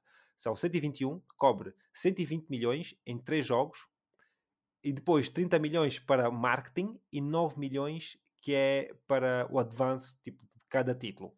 Né? Caso seja. E depois eles falam aqui de um quarto título, mas o quarto título não é garantido, porque nós só vemos aqui três títulos dentro do, do roadmap, neste caso, que é os Wolverines, é o, é o Spider-Man, o Wolverine, os X-Men, depois tens aqui as, as, expansões ou os modos online, vamos assim dizer. Acho que eles separam como dois jogos, como seis jogos. Mas, eh, mas pronto, epá, é uma cena só para o pessoal ver avançando outra coisa que se calhar é ainda mais engraçada de se ver, porque que é uma coisa mais imediata, é o, o DLC de Spider-Man 2. Para o pessoal que, pá, nunca, quando disse, não quiser saber os DLCs, é melhor uh, avançar. Mas nós temos aqui uh, DLCs a falarem do de Beetle Infestation. Eu não sei por acaso se este, se este quem é este inimigo, o Beetle, do, do Spider-Man não, não conheço por acaso. Também mas, não, assim uh, não me lembro. Mas basicamente é aquilo que nós podemos esperar em termos de DLC. É Beetle Infestation, que é Spider-Man 2 Free DLC. Uh, eh, é uma missão open world. Depois temos um boss fight. Temos Extreme Carnage, que também vai acabar por ser um DLC. Algo que nós conseguimos ver no jogo que realmente este personagem iria aparecer. Eu especulava até que podia aparecer só no terceiro jogo, mas pelos vistos poderemos ver já, já no DLC com também uma missão open world e um boss fight. Depois temos Spider-Man Spider-Verse Anomaly com Spider-Man 2 VLC, Sony Pictures Crossover, que é provavelmente com, uh, com o filme, não é? Do Miles yeah. Morales, em que temos NPCs e vilões, temos missões e também temos um, um filtro visual, né? aquilo que, no, que, nós já vemos no jogo. Normalmente são mais aplicados para o personagem, talvez teremos para o mundo inteiro em si, mas acho que é uma cena engraçada de, de se ver. Uh, queres acrescentar alguma coisa sobre estes DLCs ou podemos avançar para o Venom? Não, era só mesmo para dizer que, olha, uh, recentemente a Santa Mónica ofereceu-nos uma, uma DLC totalmente grátis e uma cena, tipo, uma curiosidade só, tipo, todas as três DLCs que estão programadas para o Spider-Man 2 também vão ser grátis. Sim. Epá, assim, pode ser que alguma coisa mude, não é? Isto é uma, é leak, mas em princípio, yeah, eles dizem aqui free DLC, é capaz de ser mesmo free DLC. Vamos, vamos esperar para ver. E, um, mas pronto, assim, a questão da free DLC, mas mais à frente nós já sabemos onde, onde é que o dinheiro uh, poderá vir, não é? onde é que as coisas podem vir. Mas, uh, mas sim. Avançando, depois temos aqui a expansão do Venom. Esta expansão, eles aqui não se referem como DLC.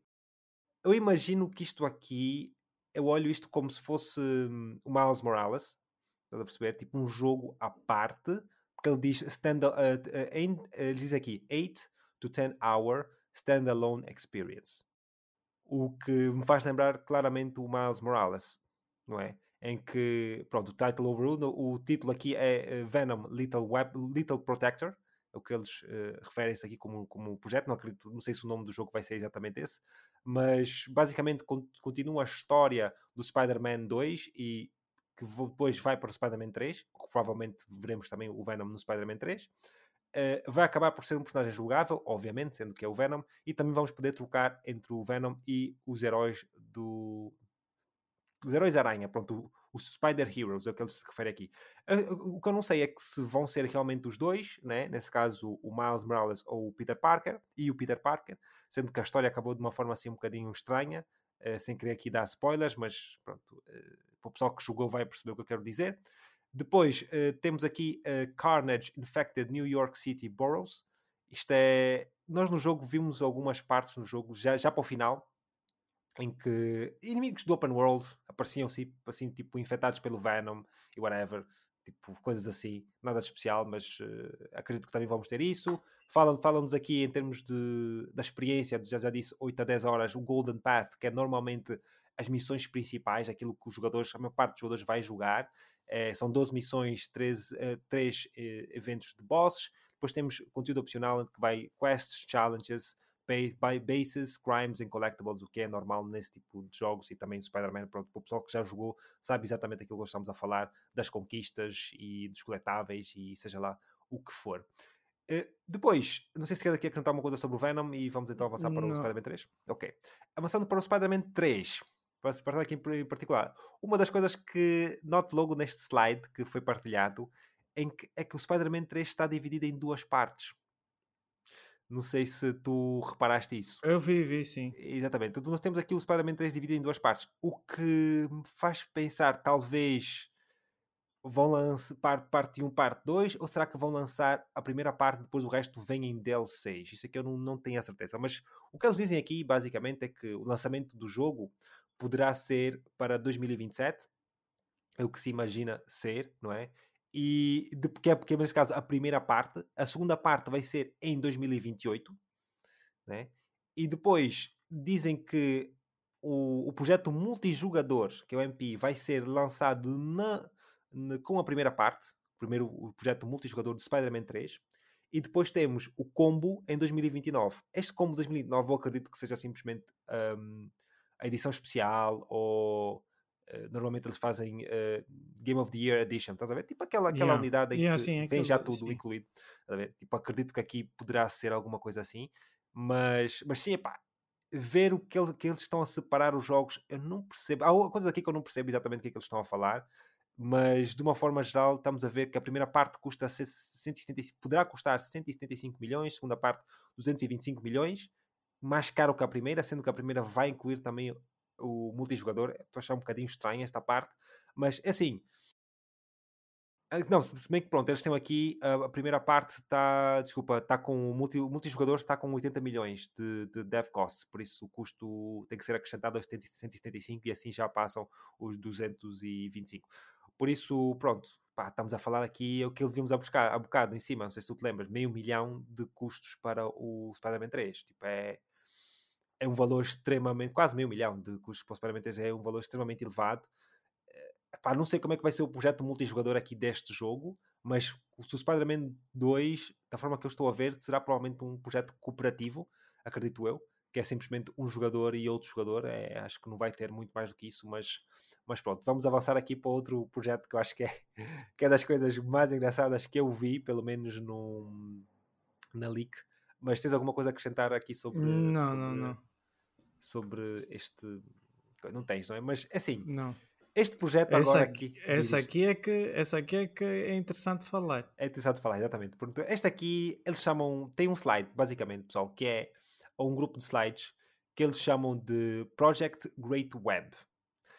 É, e que dá a entender, basicamente, um projeto de multiverso em que eles literalmente têm a tagline que diz Marvel Spider-Man meets GTA Online. isto é só para o pessoal imaginar, estás a perceber? O que é que é, eh, o que é que isto poderá ser eventualmente, né? quando nós temos um jogo tão grande como GTA, né? e acredito que eles aqui estão, a referir ao GTA da PlayStation 3 ou o GTA 5 como nós conhecemos. O novo GTA né? vai ser um bicho completamente diferente. Mas só o facto de nós olharmos para isso e vermos esta tagline, tu consegues imaginar, eu pelo menos para mim, eu imaginei, sabes o que é que eu não sei se conheces este jogo, que é o, o um, DC Universe Online, da PlayStation 3. Sim. Era um jogo, era um jogo extremamente popular, teve, bastante, tive bastantes amigos que jogaram e também o meu irmão, inclusive, foi uma pessoa também que jogou bastante. Uh, mas diz-me aqui este. Quando tu ouves falar do Spider-Man meets GTA Online, o que é que te vem, o que é que te vem à cabeça? Epá, eh, eu penso naquela, naquela, naquela cena que nós já tínhamos uh, falado sobre o, do, o tal famoso Game as a Service que a, a, Sony precisa. E sabes o que é que. E sabes o, o, É assim, isso eu, tá? Eu fiquei feliz, assim, seguir, se for para frente, né, eu fico feliz do projeto, tipo, do projeto que a Sony ou a Insomniac estiver a pensar para Game as a Service para a Sony, seja feito pela Insomniac, porque esses gajos sabem o que fazem, estás a entender? Uh, e epá, eu fiquei naquela, pô, será que o nosso, aqui na nossa Sony, a nossa querida Sony, tá, entregou as pastas para o primeiro Game as a Service para a insônia, porque se o fez, isso aqui vai ser mesmo. Vai ser o supra-sumo. Eu prefiro pensar assim. Yeah. E tu, o que é que achas? Epá, meu, eu, eu, eu vou-te ser sincero, eu, eu gosto muito da Insomniac e acredito que se eles fizerem uma coisa online vai ser top, mas acho que eles eu acho que, tem que temos que organizar melhor os estúdios da Sony e uma coisa também que pronto, por acaso não pus aqui na, na, nos tópicos nem nas notícias, mas supostamente a Sony está-se a preparar para despedir mais pessoal eh, nestes próximos tempos. E, e, inclusive um estúdio, um estúdio da Sony ou um estúdio da PlayStation Studios poderá fechar. Há rumores de que isso pode acontecer. E ver estas coisas acontecerem e depois estamos a olhar cada vez mais para os jogos Games as a Service Epá, eh, não sei se, a, se, se eu gostaria que a Insomniac fosse propriamente um estúdio a fazer isso.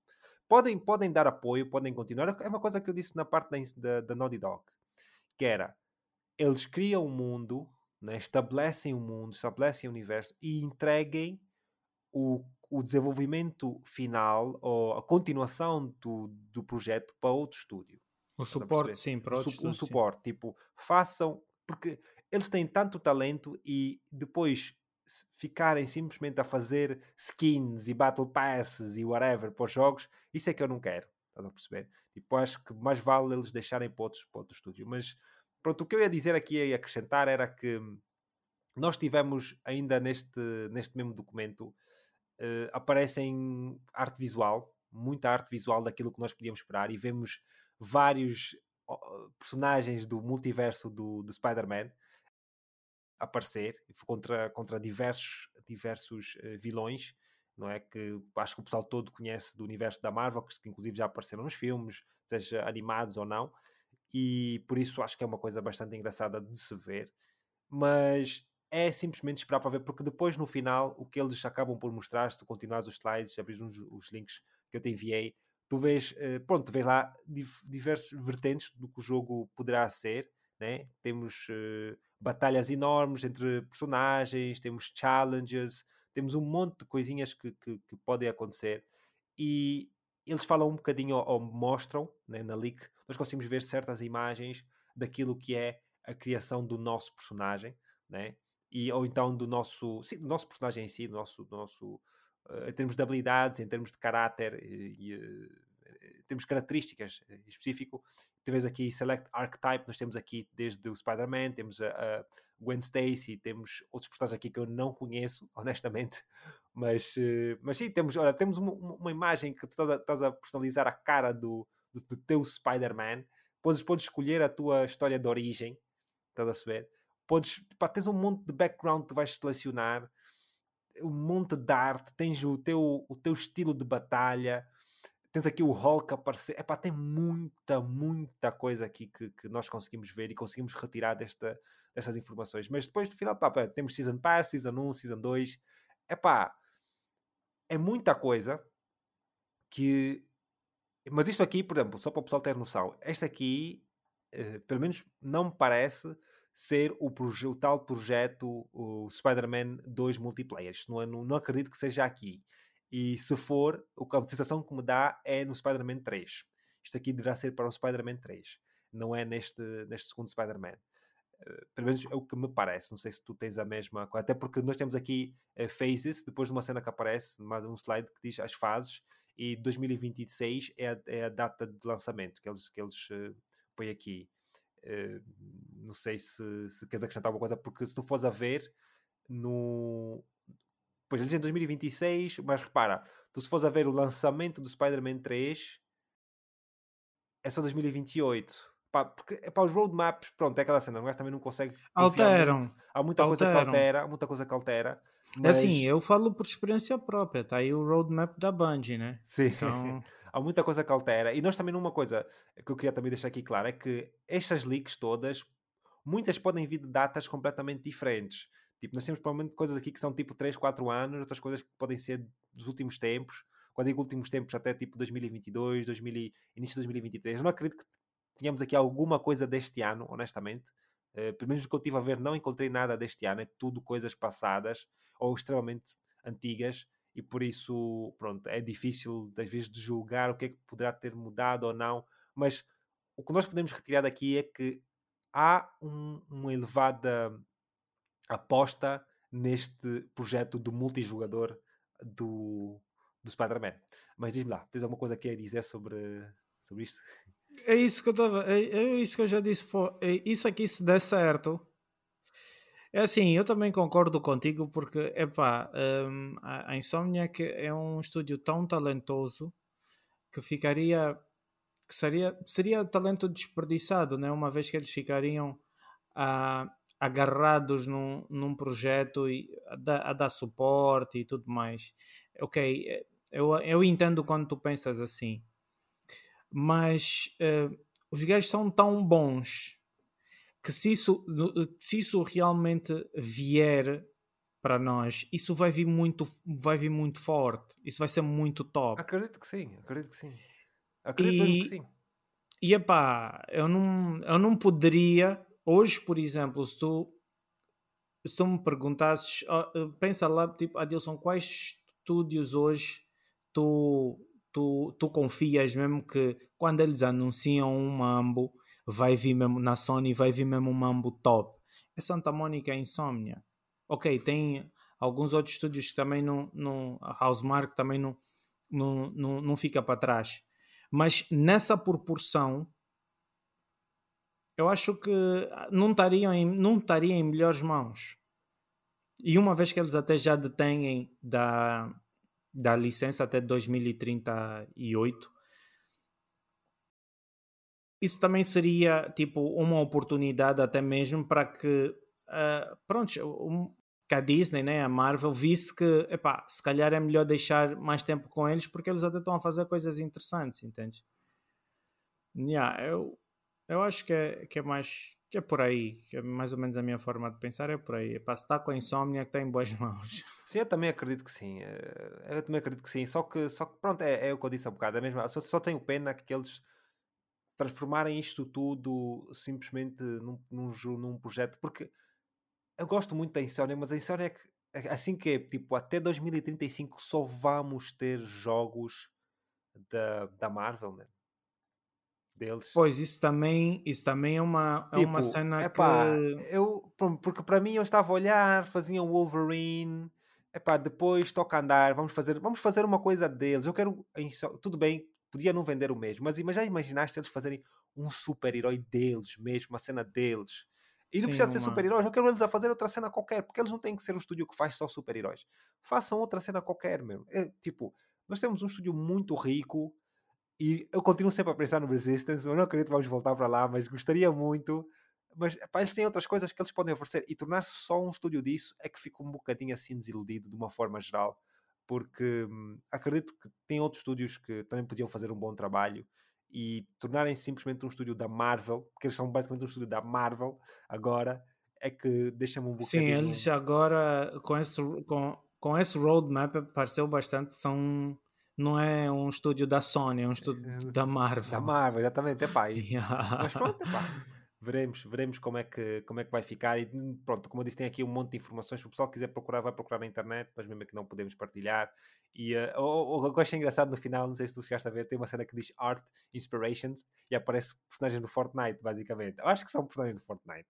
É o que mais me parece. Mas, uh, mas pronto, é o que é. Depois, pronto, avançando aqui para mais à frente, depois deste do projeto Great Web, né, temos aqui o Wolverine, que também foram partilhados, né, o que começou todo. Bastante coisa, devemos, temos arte conceitual do, do jogo, muito também, temos muitos vídeos do jogo, muitos mesmo, dá para ver o jogo de uma forma extensa. Na íntegra, na íntegra, por assim dizer. Como é que o jogo vai ser, combate, a violência. O que eu gostei mais foi a violência, acho que é a coisa que mais me impressionou. Eu gostei bastante de, daquilo que, que eu vi no, no geral. Há muitos links que já estão down, muitos links mesmo, mas houve um que eu te mandei, tem um vídeo mesmo grande, uh, que dá para ver bastante mesmo do jogo. É assim, e tu se fores analisar os personagens que vêm para este jogo, são personagens que a própria banda desenhada, na própria banda desenhada, são não são personagens assim contidos, são personagens mais, mais violentos mesmo. Sim, sim, sim. Então eh, eu não estava à espera, eu não estava à espera de outra coisa. Quando eu, quando eu vejo, tipo, eu vi primeiro os personagens, só depois é que fui ver a gameplay. Ok. E eu quando olhei para um dos personagens, ok? Quando eu olhei para um dos personagens, eu disse, não, se eles vão pôr isso aqui, pelo menos que façam que façam algo violento, porque eles. Dois, primeiro é o Wolverine. O Wolverine atravessa os inimigos, tipo. Sim. Ele é um carnificina uh, com, com seis com seis ou com oito garras. Tipo. Uh, então, epá, não estava à espera de, de, que fosse diferente. Tem ali, tem, tem dois, pelo menos dois dos personagens que eu estou a, a ver aqui, uh, seria, não seria tipo, não seria diferente, né? Sim, sim. Dada a história de, de banda desenhada. Pois, aqui, malta, nós temos aqui uma, uma página também que tem uma link de pá, muitos dos personagens que vão aparecer no jogo, muitos mesmo, e fala também dos atores que vão fazer as, vão dar voz a esses personagens, né? Um deles, obviamente, é o Troy Baker, que o pessoal todo conhece, o Joel, né? Do, do The Last of Us, uh, a fazer aqui o personagem, acho que é o, um, como é que chama?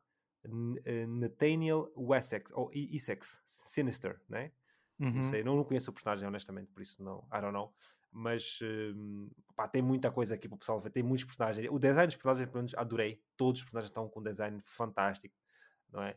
E gostei bastante daquilo que, que, eu, que eu vi e que hum, acho que o jogo vai estar engraçado, vai estar interessante. O gameplay, para o pessoal que não viu. É para o gameplay está muito diferente. Eu pelo menos achei muito diferente do Spider-Man. Há pessoal que está a dizer que está muito parecido. Eu achei muito diferente. No, aquilo está tipo entre o Spider-Man e um God of War. Estás a ver? Uh, uhum. Não sei se tu te lembras da primeira vez que nós vimos aqui as leaks. Eu comentei que a câmera estava ligeiramente diferente em termos do ângulo. Não estava tão próximo como God of War, mas tipo também não está tão afastado como Spider-Man. Está yeah, tá no meio yeah. termo. Eu gostei bastante da, da movimentação. Claro, pronto, mesmo vendo uma alfa ou uma beta, seja o que for aquilo, já me pareceu muito bem. Por isso, ver mais à frente, quando já estiver finalizado, com as animações todas muito bem feitas, vai ser fantástico. Nós tivemos aqui documentos que falam-nos de como é que eles estão a criar o environment, os o nível de detalhes. Repara, tu tens aqui um slide, um, um, um grupo de slides uh, não sei se já viste esse slide, que diz Wolverine Zoom Drawings with, with Grant and Gav. Devem ser provavelmente as pessoas que estão a trabalhar. Uhum. E eles falam aqui do nível de realismo que o jogo vai ter. O, o, a inspiração deles em termos reais. As, um, porque o jogo, pelo que me pareceu aqui, os detalhes que estão a aparecer, uh, não sei se tu reparaste que o jogo parece passar-se uh, numa época uh, antiga. Isto não é, não é um jogo moderno. Tipo, Sim. não sei se isso passa-se em que, em que altura, mas tu vês aqui o nível de design das cenas, as fotografias, e eles apontam para as coisas que eles têm que desenhar dentro do jogo para o jogo ficar preenchido, tipo, o environment, tipo, entrares numa casa e sentires uma, que uma casa está com objetos, está mesmo que tem pessoa a pessoas a viver lá dentro, né? um sítio, um espaço que as pessoas por lá passam, Epá, é fantástico o nível de, de, da atenção que vai por trás disso, mano. Até lixo, mano. Até lixo eles têm. Até lixo, já. Uma cena que eu achei, tipo, a ver esses leaks, eu disse, poças, uh, acho que foi a Fox, né, que teve com os direitos do X-Men. Sim, Era sim. Fox, né? A Fox sempre teve, teve um tempo. E a, a, a Fox fez, fez, uh, fez, fez uma cagada, foi, eu não sei se tu te lembras de um dos filmes, que, que o Wolverine tipo estava a lutar com o Logan estava a lutar com um tipo com um robô gigante e afinal era um treino era Penso tipo um sim, penso não sei se tu te lembras dessa cena. Uhum. aqui no jogo pelo menos eles vão trazer mais ou menos o que eu percebi eh, que esse robô vai mesmo ser um boss. Porque esse robô de facto existe na, na, na banda desenhada do Wolverine. E de facto é até uma, é, um, é uma batalha interessante de pronto, na banda desenhada tu vês e lês, né? Eh, vai ser interessante de se ver e jogar e poder eh, tipo, tu com, controlares essa, essa, essa batalha.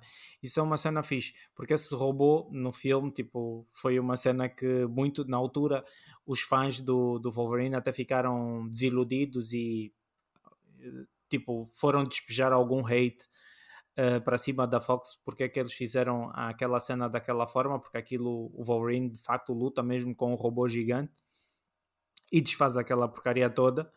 E, e no jogo parece que eles, não digo que ouviram, né? Mas se calhar, não sei, né? Se calhar ouviram, não, não, vamos lá uh, trazer um elixir para as dores de, dessa malta que ficou uh, ofendida com, com a Fox. Isso aqui é bastante interessante também. Epá, é, é que eu só, só tenho uma coisa que eu tenho que acrescentar é que epá, isto, o nível de detalhes do jogo está.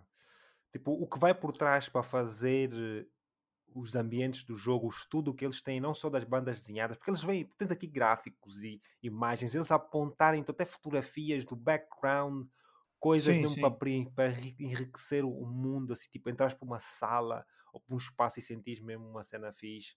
Tipo, vê lá, tu tens aqui um, um slide que diz a Marvel Wolverine Bar Fight Production Document. Esse é o documento para um trailer, man. E tu vais ver a quantidade de detalhes, que é uma coisa extremamente rápida, provavelmente, vai ser um trailer provavelmente rápido, e tu vês a quantidade de detalhes que vai por trás disto, man. É, é, é impressionante. Acho que é uma cena engraçada de se ver. Claro que, pronto, é assim, nem toda a gente poderá achar engraçado. Eu, pelo menos, acho muito engraçado, porque é uma... é- no final do dia, a arte, não é? É, é o, que, é o que eles estão a tentar fazer, mas é, é, é fun to watch, pelo menos, pelo menos para, para mim. Como eu disse, tem, pá, tem muita coisa, o pessoal se quiser procurar vai encontrar. Só que pronto, com o tempo a Sony também vai mandando tudo abaixo, por isso. Se calhar pode, pode ser que por essa altura Sim, não pode, pense. não consigam Yeah, ver. Mas é- coisa- era interessante, era interessante vocês, as, as pessoas que forem ouvir o podcast, né? É interessante vocês irem tentar ver, porque é interessante como é que eles fazem a captura e a disposição das coisas no ambiente. Só- é- e às vezes, às vezes as pessoas podem perguntar, mas pô, como é que um jogo, uma coisa tão pequena, custa tanto para se fazer? Aqui está a resposta. Aqui nesses slides tu consegues entender o porquê que custa, o porquê que é caro, porque o nível de detalhes, as coisas que eles estão a pensar. Aqui um slide que eles, tipo, é uma porta partida ao meio e, tipo, e eles estão a tentar, tipo, pôr esse nível de detalhe, tipo, da porta a, a, tipo, a, super, a, super, a, a superposição, a sobreposição de, tipo, da parte, tipo, de onde a porta se partiu. Tipo, eles estão a tentar fazer isso, estão a tentar, estão a pôr isso no jogo, isso é, isso é fantástico de se ver. E se calhar as pessoas deveriam ir ver o que é para tentar encontrarem mais ou menos uma justificativa do porquê que os jogos são caros de se produzir. Sim, sim. E os caros, eh, o nível de detalhe é extremamente, extremamente elevado. Extremamente elevado mesmo. Mas, eh, pronto, avançando aqui para mais uma parte da, da leak, eh, tivemos então o Ratchet Clank eh, 2029, nós vimos eh, também aí num dos roadmaps, penso eu que foi, estou só aqui a tentar ver assim, depois temos aqui um dos roadmaps que diz que o Ratchet Clank poderá ser lançado, o próximo em 2029, e, e pronto, epá, temos aqui também um monte de arte conceitual, temos uma, uma build de dev, que é só imagens, e temos também um script completo de uma, de uma scene do, do Ratchet Clank. Epá, não tenho muito a acrescentar, até porque os detalhes também não são muito profundos, mas eh, deu para ver que estão a expandir mais o mundo em si, uh, estão a apostar mais nos detalhes também, como já vimos, e, e mesmo o lore do Ratchet Clank está, está a aumentar. Está a ficar mais, rico, sim, está a ficar mais, mais rico, exatamente. mais profundo. Isso, mais profundo, exatamente, e por isso vai ser engraçado de ver para o pessoal que é fã do Ratchet Clank, eu pelo menos sou um grande fã. No final, queria falar só aqui, antes de avançarmos para, um, para o resto das coisas, é, é o, temos aqui uma arte conceitual também do estúdio Blue Point, que poderá ser o próximo jogo deles. Nós não sabemos se isto, até o quanto é que isto é verídico, se não é, não é, obviamente, mas a arte conceitual está muito diferente daquilo que eu estava à espera que eles pá, talvez fossem fazer. Também por causa deste ângulo, mas para o pessoal que está a ver é basicamente uma paisagem que nós vemos dois, dois personagens. Estão numa espécie de montanhas no céu, né? ou uma, são planícies ou montanhas no céu, e que hum, temos aqui cachoeiras. Epá, imagina, não sei se tu te lembras, acho que no Avatar tem um cenário assim, não? Que tem tipo no... cenas, no, cenas no, no céu. Tipo, Sim, o Avatar tem, tem, Avatar tem, tem. tem né? Sim, yeah. a Pandora, o planeta lá, como é que se chama? Acho que é Pandora, né? O planeta deles. Sim. Sim, tem cenas também tem, no ar. Tem sim, tem umas, umas um, tipo pedaços de pedra, tipo sim, no terra, ar. sim, é sim. verdade, yeah, yeah, yeah. yeah. é mais ou menos isso, só que pronto, depois tem monumentos a aparecer e tal. É, é uma coisa bastante simples, não tem muito que dizer, mas pá, se for realmente isto que a, que a Blue Point está a trabalhar, quer dizer que não é nada aquilo que o pessoal estava à espera. É simplesmente que eu queria apontar. tipo, não, é nada, não tem nada a ver. E, eh, e por isso, pronto, é, é, é aquela cena. É o que é. É, é uma coisa diferente.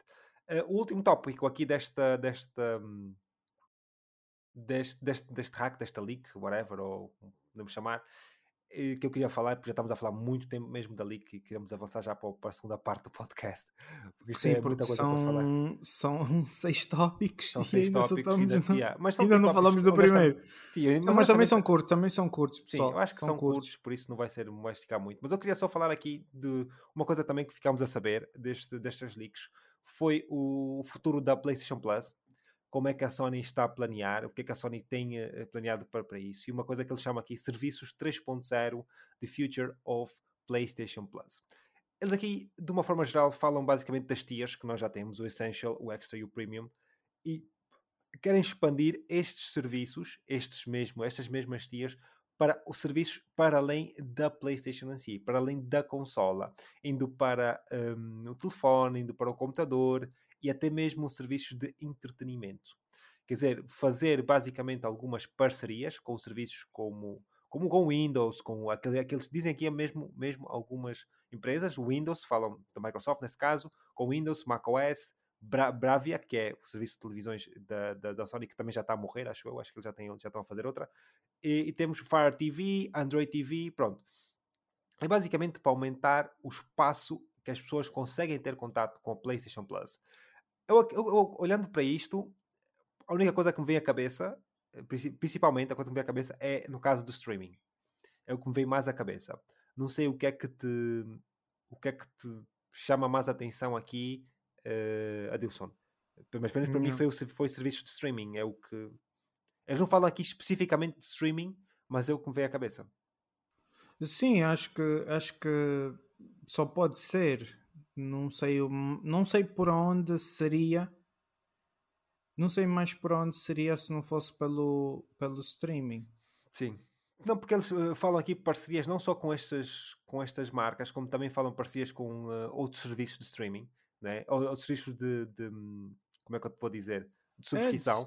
É, yeah, né? Nós temos aqui a Disney, Disney Plus, Spotify, Spotify, exatamente. Temos aqui um monte de, de serviços que eles também querem fazer third party. Eu não sei até que ponto, porque repara, é, aliás, está aqui mesmo a dizer, Fire, Fire TV, Bravia, Andor TV dizem streaming platforms. Depois, third party gaming subscriptions, subscriptions que yeah. é o GTA, o GTA Plus já existe, o Royalverse penso que já existe também, porque nós temos jogos da, Royal, da Royalverse. E temos o Fortnite Crew, não sei o que é que é isto, Fortnite Crew, honestamente, eu não jogo Fortnite, por isso não sei. E Subscription, subscription Leaders, que é pronto, que nós já temos, né? o Crunchyroll, que já vai aparecer, já têm, vão ter uma. O Crunchyroll já existe, mas acho que eles querem colocar dentro do serviço uh, um, episódios ou um, certos, uh, certas séries ou conteúdo da Crunchyroll, colocar mesmo no serviço da PlayStation Plus. Depois temos aqui o Spotify, Disney Plus, como já mencionei. Pronto, é só, é só isto. Tipo, não tem muito que dizer. É, é, é simplesmente para nós vermos que a Sony está a tentar evoluir este serviço da PlayStation uh, Plus, uh, do Essential Extra Premium. E é claro que com o expandir dos serviços, nós vamos receber mais, mas também acredito que o preço vai se regularizar um bocadinho, porque nós tivemos esta, este aumento de preço, mas não aumentámos grande coisa em termos daquilo que nós vamos receber, não é? Pelo menos a qualidade dos jogos não vejo que tenha mudado e mesmo a quantidade não mudou muito, por isso veremos então o que é que eles têm exatamente aprontado para o futuro, mas é uma coisa interessante para se falar.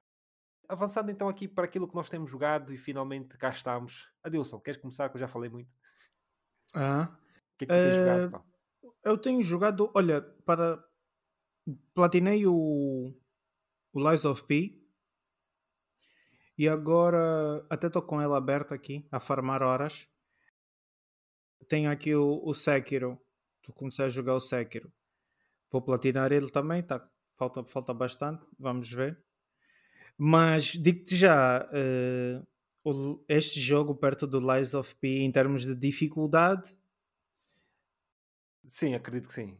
Tá sim, um... mas também, é assim, o, o, tá... o, o, Sekiro também já, já faz muito tempo. Já, o jogo já saiu, deixa eu ver aqui, 2019? Não, 2017, 2018. Eu sei que foi jogo do ano. É, acho que foi depois do God of War.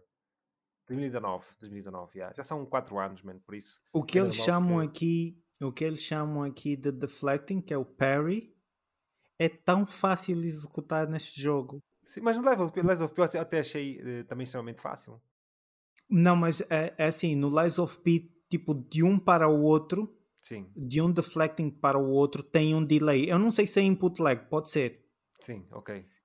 Mas de um para o outro, tem um, tem, tipo, tens uma perca, tipo, levas dano, tipo, quando o inimigo tem um moveset muito, muito rápido, sim, sim. tomas dano.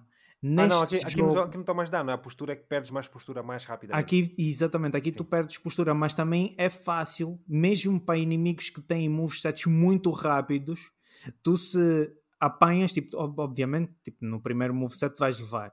É, não conheces o jogo. Mas, tipo, depois tu estás ali, tipo, a entender mais ou menos, tipo, o timing. Mas estás, tipo, quantas, duas... quantas, é assim, o jogo, eu dizer, o jogo também mudou bastante. Eles depois, uh, houve muitas cenas que levaram nerf, principalmente. Levaram nerf porque o pessoal da altura estava a reclamar que estava muito difícil. Eu não achei que estava assim muito difícil, mas o pessoal estava a reclamar. Mas os bosses, pelo menos aí, os bosses, como se já lutaste com, com algum gorila, é assim, eu estou na parte, cheguei agora tipo na zona desse, na zona desse macaco, que é o primeiro, porque eu, pronto, é inevitável, o jogo já tem muitos anos e tu acabas por saber tu vais enfrentar dois. Tu enfrentas primeiro um, depois enfrentas dois ao mesmo tempo. Sim, sim, sim. Uh, eu já passei por ele, já passei por ele, estou ali na zona onde ele, onde ele fica, estou a explorar aquela zona. Como um bom jogador de Souls-like, tipo, vi o boss, não vou logo para o boss, tem espaço para explorar a volta mas tu, dele. Mas tu, mas tu reparaste o que é que eu quero dizer? Por exemplo, neste jogo, em relação ao Lies of P, o Lies of P, o jogo de facto tem algumas, tem algumas semelhanças com este jogo, mas Lies of P, para só o facto de tu poderes fazer grind Lies of P, para mim já deixa o jogo completamente lado. Não, mas nesse jogo também. Tu não, fazes, tu, jogo, tu tens level up neste jogo. Não, mas tu tens como fazer o. o quer dizer, também não é bem grind. Não é grind. Tu no, tu no Sekiro tu não fazes grind de levels. Porque tu só ficas mais forte quando bates os inimigos. Exatamente. Por isso, sim. quando tu bates os inimigos, os bosses, e os bosses, quando tu bates uma vez, desaparecem. Sim, sim, sim. Tu não podes voltar, bater o mesmo boss e aumentar.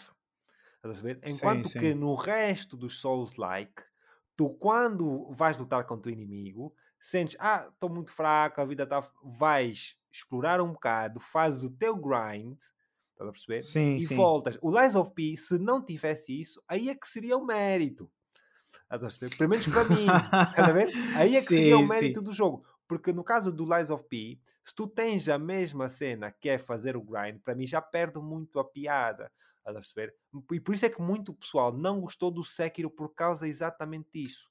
Porque não te deixa fazer isso. Yeah. Estás a perceber? Porque tu, assim, tu já estás no início do jogo, acredito que o jogo também vai te aumentar um bocadinho de dificuldade depois. Mais à frente vais sentir mais inimigos um bocadinho mais difíceis. Mas sim, saindo do Lies of P, pelo menos aquilo que eu já joguei, porque o jogo é mais complexo, acredito que, pelo menos em termos de jogabilidade, não é assim tão. Um, não é assim muito diferente. Tipo, eh, acho que o Lies of P tem, tem um bocadinho um nível um bocadinho mais acima porque tem uma certa complexidade mais, mais elevada. Ah, mas yeah. sim, pá, aquilo que eu estou a jogar, tenho jogado simplesmente pronto, o Ragnarok, que já terminei, já fiz os troféus todos. O Ragnarok, o, não, o Valhalla, né? Fiz lá os troféus, estive ali a bater com a cabeça no tier até conseguir batê-lo lá no, no, naquela porcaria do, do Show Me Mastery ou whatever. Uh, mas lá consegui ter pá, os challenges, tem uns challenges ali do, do, do jogo que são extremamente difíceis, extremamente difíceis, mas são muito fun to play. Uh, te, tanto é que tu tens um, um, challenge room lá que lutas contra um dos um, um dos, como é que chama aqueles inimigos? Os Berserkers. Os Berserkers. Os Berserkers, exatamente. Tens um challenge room lá na, na, na, naquela, naquele mapa da, da, da Grécia, né? da Greek, uh, Greek, whatever. Sim. Tens lá um challenge room, lutas mesmo contra o gajo lá em cima, yeah, muito top. Ah, mas aquele, aquele challenge ali dentro é muito fixe, fica mesmo, mas fica mesmo muito difícil, meu. Estava a ficar muito a dizer, porra, não. Eu tinha com um ponto que estava tão difícil dizer, porra, mas vale reiniciar, morrer, fazer, fazer o level up e voltar outra vez para aqui, porque estar ali só a sofrer, sempre a fugir, já estava, a bater mal, mas pronto. Eh, gostei bastante do, do DLC, por isso não tem muito a acrescentar, gostei, joguei bastante. Yeah. Eh, o jogo que eu comecei a jogar agora foi o Metal Hellsinger, que está na PlayStation Plus o jogo está muito fun, muito fixe mesmo, é, é, engraçado. O jogo é fácil, de uma forma geral, não tem, os challenges não são assim muito difíceis de jogar, de se fazer até, mas, eh, mas é fun. Dá um jogo para tu estás ali e é muito rápido e, e jogas a, à vontade. De resto, não tenho jogado assim muito mais. Joguei um bocadinho de Power Wash Simulator, mas não explorei muito. Aquele é um bom jogo para estar a jogar e estar a ouvir alguma cena e eh, yeah. dá para fazer isso. Vamos então avançar para as nossas notícias. Quando já Espera aí, antes, de, antes de fazer de avançar, faz, deixa só ir à casa de banho. Vais à casa de banho, ok, então é melhor, vai. Vamos fazer aqui uma curta pausa, malta, e voltaremos rapidamente. Vocês nem vão lutar no corte. Estamos então de volta, malta. Bora então avançar aqui para as nossas eh, notícias. Uh, primeiro tópico, temos então Sony confirma que a PlayStation 5 ultrapassou a meta de 50 milhões de cópias vendidas aos consumidores, a PlayStation 4 demorou apenas, ou demorou 160 semanas para atingir esta meta, enquanto a 5 apenas mais uma semana, totalizando 161. E tendo em conta que no início desta geração tivemos muitos problemas de fornecimento, esta é definitivamente uma grande conquista. No início, uh, ou no blog post, é confirmado que este é o melhor mês de novembro na história da marca PlayStation, celebrando o lançamento de Marvel Spider-Man 2 de Insomniac Games, de third party tivemos Baldur's Gate 3 de Larian, uh, Alan Wake 2 de Remedy e EA Sports FC de EA, neste caso o 24. E ainda Roblox, que também vende, vende bastante, faz muito dinheiro yeah. e por isso uh, a Sony acaba por colocar no blog post esta celebração das 50 milhões e também agradece aqui aos jogos third party que claramente ajudaram bastante na venda da consola. Avançando aqui para outra parte ainda desta notícia, temos aqui usando o grupo de analistas Ampere, que foi publicado pelo website Financial Times, que dizem que a consola se encontra neste momento com cerca de 22,5 milhões de vendas em 2023 e que representa uma subida de 65% de aumento de ano a ano, mas como já mencionado, é importante ter em conta que em 2022 a consola ainda teve pouco acesso devido então às consequências do Covid e por aí em diante. Em contrapartida, o mesmo grupo espera que a, que a concorrência esteja em declínio, com a Nintendo Switch com apenas 64, 16.4 eh, milhões de unidades e Xbox Series X e S com apenas 7.6 milhões. Sony, em abril deste ano, tinha a expectativa de vender 25 milhões de consolas durante este ano fiscal, este que vai até 24 eh, ou março de 2024 e se a estimativa estiver correta, então a, precisa, a, Sony precisa apenas de um forte início de 2024, mas como jogos exclusivos como o uh, Rise of the Ronin e Final Fantasy VII Rebirth, é bem possível que este objetivo esteja uh, possa ser alcançado. Pá, malta, eu estou mesmo bem cansado, nem estou a conseguir ler, não estou a conseguir ver bem as letras, meu irmão. muito mal, muito mal.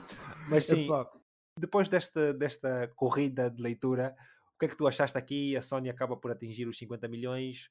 Uh, vês aqui as vendas, tipo, isso é expectativas, né? Em termos de vendas em relação à concorrência, mas o que é que, qual é a impressão que te dá? O que é que tens aqui a dizer?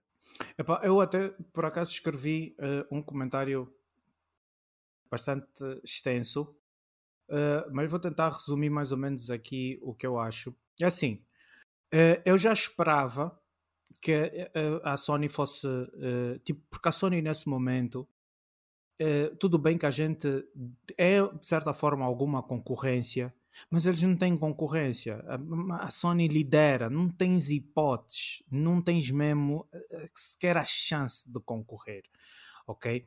E eu de facto foi uma, foi uma coisa que uh, durante a, a, pandemia muita gente disse: Ah, mas o fornecimento está a ser impactado pelo Covid, e de facto foi, é verdade.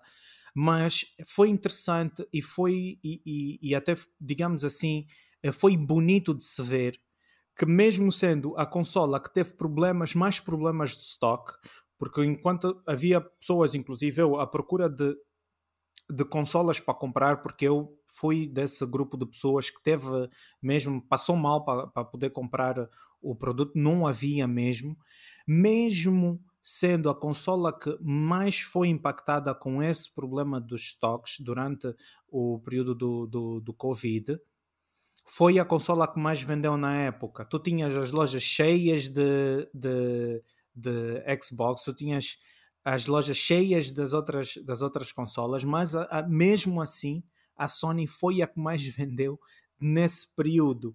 É assim, eu não, eu, como eu disse, eu não acho que uh, a Sony deve se preocupar com a concorrência em vendas de consolas, porque tu vês nitidamente tipo que é, é de avanço, na minha terra chama-se isso de avulo, está a dar mesmo carga, está mesmo, a, tá mesmo a dar bem, Entendes? Eu só achei interessante e depois eu também uh, recomendo que tu para ir tentar eh, entender mais ou menos o que é que está-se a passar, é que uh, surgem alguns rumores de que a Microsoft já nem vai sequer investir numa numa numa Pro, numa versão ah, sim, Pro vi, da consola deles. Isso que eles estão a chamar Isso... a, a, a Series X, que dizem que é a Pro deles.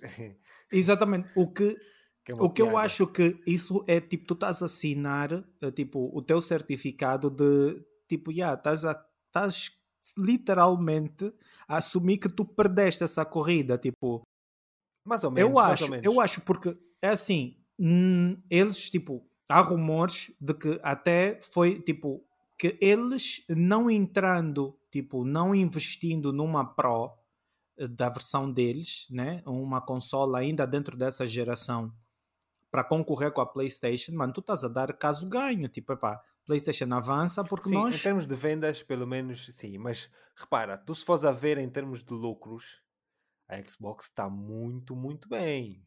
Sim. Porque também, pronto, as apostas que a PlayStation faz são diferentes.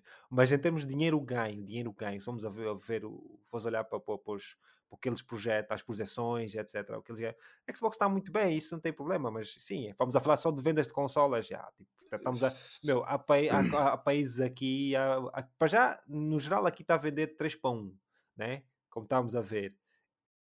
Né? De série, pois, 3 para 1. E depois, eh, há certos países, né? que a Xbox quase nem vende, está a vender tipo 5, 6 ou 7 para 1 da, em relação à Xbox. Aqui em Portugal, pelo menos, deve estar com uma diferença enorme. Estás a ver? Sim. Tipo, e há outros países aqui da Europa que acredito que sim. Porque. E mesmo vês como, é que, como é que a PlayStation é tão dominante. Por isso, para mim, é perfeitamente normal. A Nintendo Switch, há um bocado referiste que a PlayStation vendeu sempre mais, mas é um bocadinho diferente. O Covid, a Switch ainda vendeu muito. Mesmo aqui em Portugal estava a vender muito a Nintendo Switch. Muito mesmo. Uh, mas também foi na altura que eles lançaram a OLED, por isso, pronto. E já, tem, já, estamos, já estamos numa altura em que já precisamos de começar a ver uma próxima consola da Nintendo. Não sei como é que se vai chamar, não sei como é que vai ser, se vai ser híbrida, se não coisa. Quem sabe Agora, futuro... essa, essa cena da Microsoft Podemos... é interessante porque o, o rumor diz que eles não vão. Não vão, e eu achei interessante porque eles o, dizem que eles já estão a investir em um determinado número de stock e de uma de, e de, um, e de, e de, pronto, de, um, de uma infraestrutura de hardware da AMD muito mais robusta, é para não entrarem nessa, nessa corrida com a PlayStation 5 Pro e tentarem já estabelecer um, um, um novo hardware para a próxima geração deles.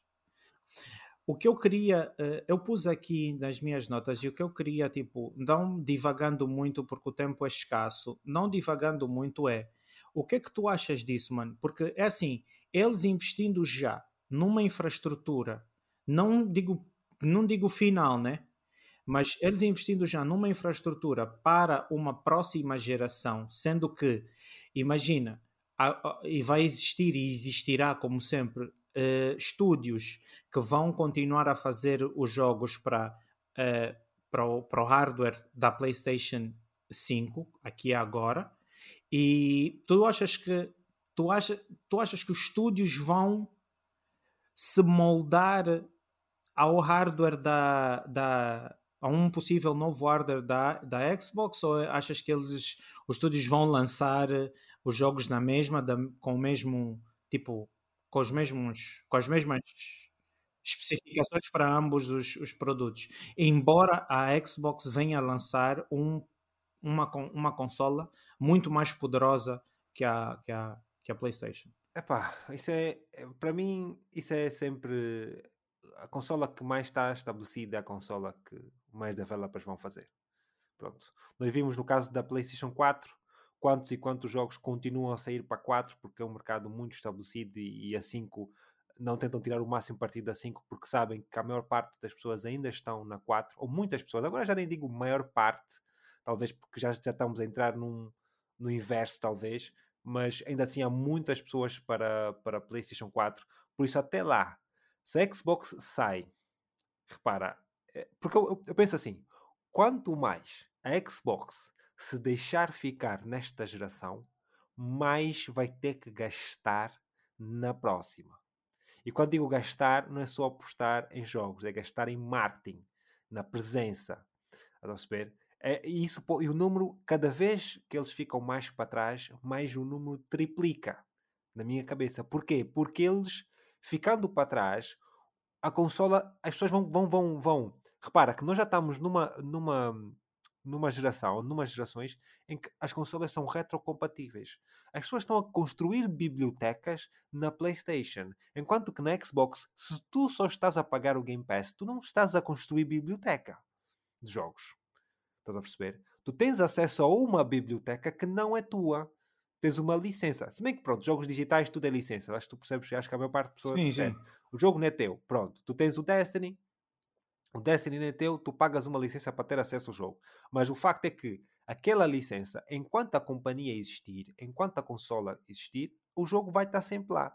Mas o facto é que se estiver no Game Pass, né? Acredito que os jogos first party provavelmente nunca sairão. Não sei se a, se a PlayStation alguma vez vai tirar, sei lá, os próximos Horizons, vai tirar do, ou os próximos God of War, tipo, tirar o, o de 2018, tirar do Game Pass e não, não voltar mais. Não acredito que isso, muito, que isso vai acontecer, acho que não faz muito sentido.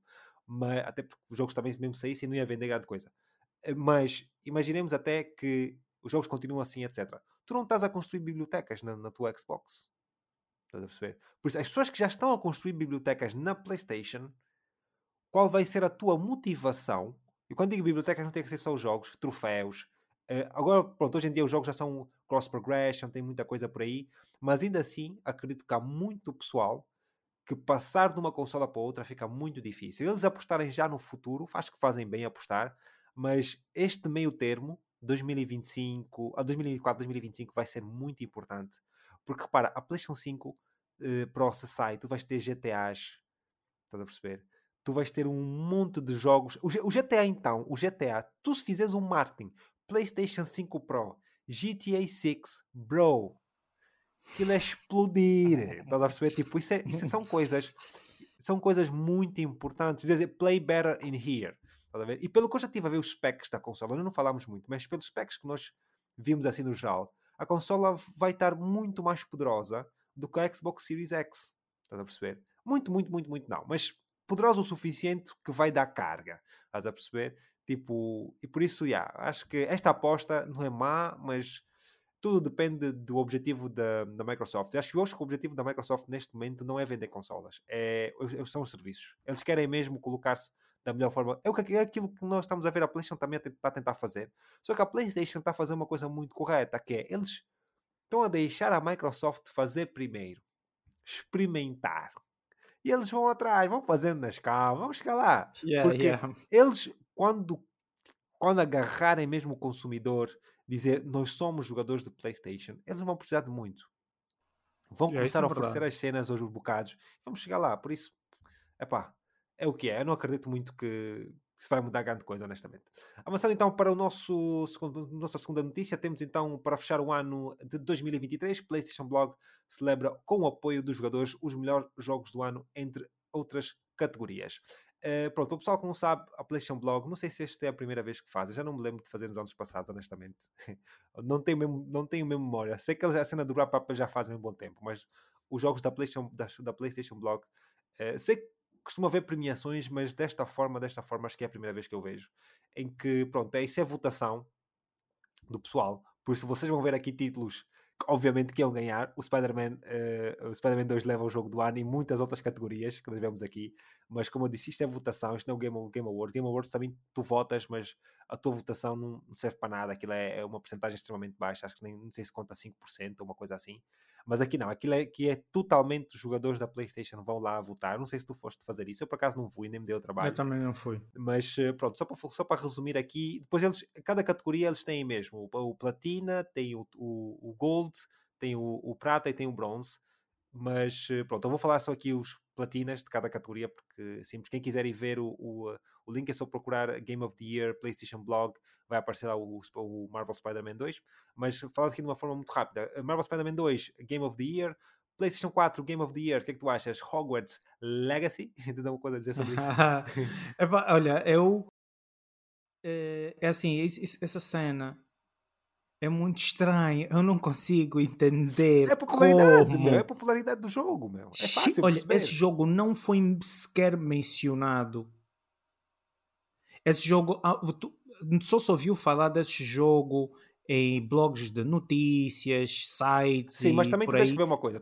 Durante aquela... o período pré e pós Sim, lançamento. Mas, também, mas, repara, repara, tu também não podes. É eu digo, no caso do Game Awards e muitas, em muitos sites, etc., não quiseram fazer reviews no jogo por causa daquela conversa toda com a. Como é que ela se chama? A mulher lá que. Sim, fez... a comunidade, a comunidade foi sim. muito cruel isso, com o eu, jogo. Foi também, muito sim. cruel. E eu acredito que no Game Awards também teve essa influência, vou-te ser sincero. Porque acho que o Hogwarts Achas? Legacy, sim, acredito mesmo que tenha tido alguma influência naquilo que era que, era, que eu queria aparecer. Porque tu tens um, um conjunto de pessoas que vão lá fazer as escolhas e votações que, que, também trabalham nesses mesmos websites, são representantes e por isso acredito que tenha tido muita influência. Mas é assim, não é que, não é que o Hogwarts Legacy merecia lá estar, mas acredito que tenha tido influência porque é estranho não estar mencionado em nenhuma, nenhuma daquelas categorias. Por isso é isso que eu quero dizer. Mas sim, é pá, é Hogwarts Legacy para PlayStation 4. E acho que faz sentido, honestamente. O, o Spider-Man 2 não saiu para PlayStation 4 este ano para PlayStation 4 exclusivo. Ou melhor, exclusivo não. Que tenha aparecido na 4 e na 5. Acho que faz sentido. Que, que, porque o Baldur's Gate também não teve na 4, se não me engano. Sim, sim. Por isso, o Hogwarts Legacy é o que faz mais sentido. Uh, depois tivemos uh, Best New Character, que vai para Venom, de Marvel Spider-Man 2. Best Story também vai para Marvel Spider-Man 2. PlayStation Graphics, uh, Graphical Showcase vai para Marvel Spider-Man 2. Tudo aqui Marvel Spider-Man 2. Depois temos Best Art Direction, temos Alan Wake 2. Best Audio Design, temos Marvel Spider-Man 2. Uh, Soundtrack of the Year, Marvel Spider-Man 2. Best Accessibility Feature, Marvel Spider-Man 2. Best Use of DualSense, Marvel Spider-Man 2. Best Multiplayer Experience, Baldur's Gate 3. Best Ongoing Game, Fortnite, obviamente, que é o que eu acho que também devia ter ganho no Game Awards, honestamente, yeah. porque acho yeah. que não fazia muito sentido. Mas uh, Best Expansion, Cyberpunk 2077 uh, Phantom Liberty, que acho que faz uh, todo sentido. Best Sports Games, EA Sports FC 24, que também... Mínimo questionável. É, mas pronto, mínimo é o questionável. Uh, Best Independent Game of the Year vai para o Sea of Stars, acho que também faz sentido, que ele ganhou também no Game Awards.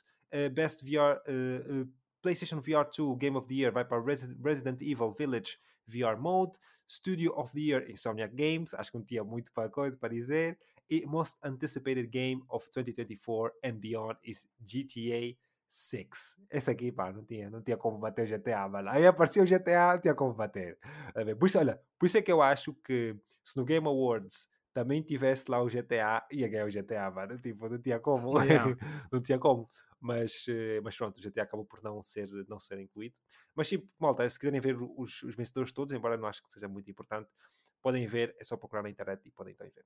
Avançando para a próxima notícia, temos no início deste mês reportado também no podcast Conexão Coop, Uh, foi dito que vários, conteúdo, vários uh, conteúdos de Discovery TV seria removido da biblioteca das pessoas que compraram o mesmo, tornando-se assim um grande tópico de discussão sobre o futuro do conteúdo digital e licenças. Contudo, neste caso em particular, ficamos agora a saber que este mesmo conteúdo vai voltar com uma atualização da licença de Warner Bros.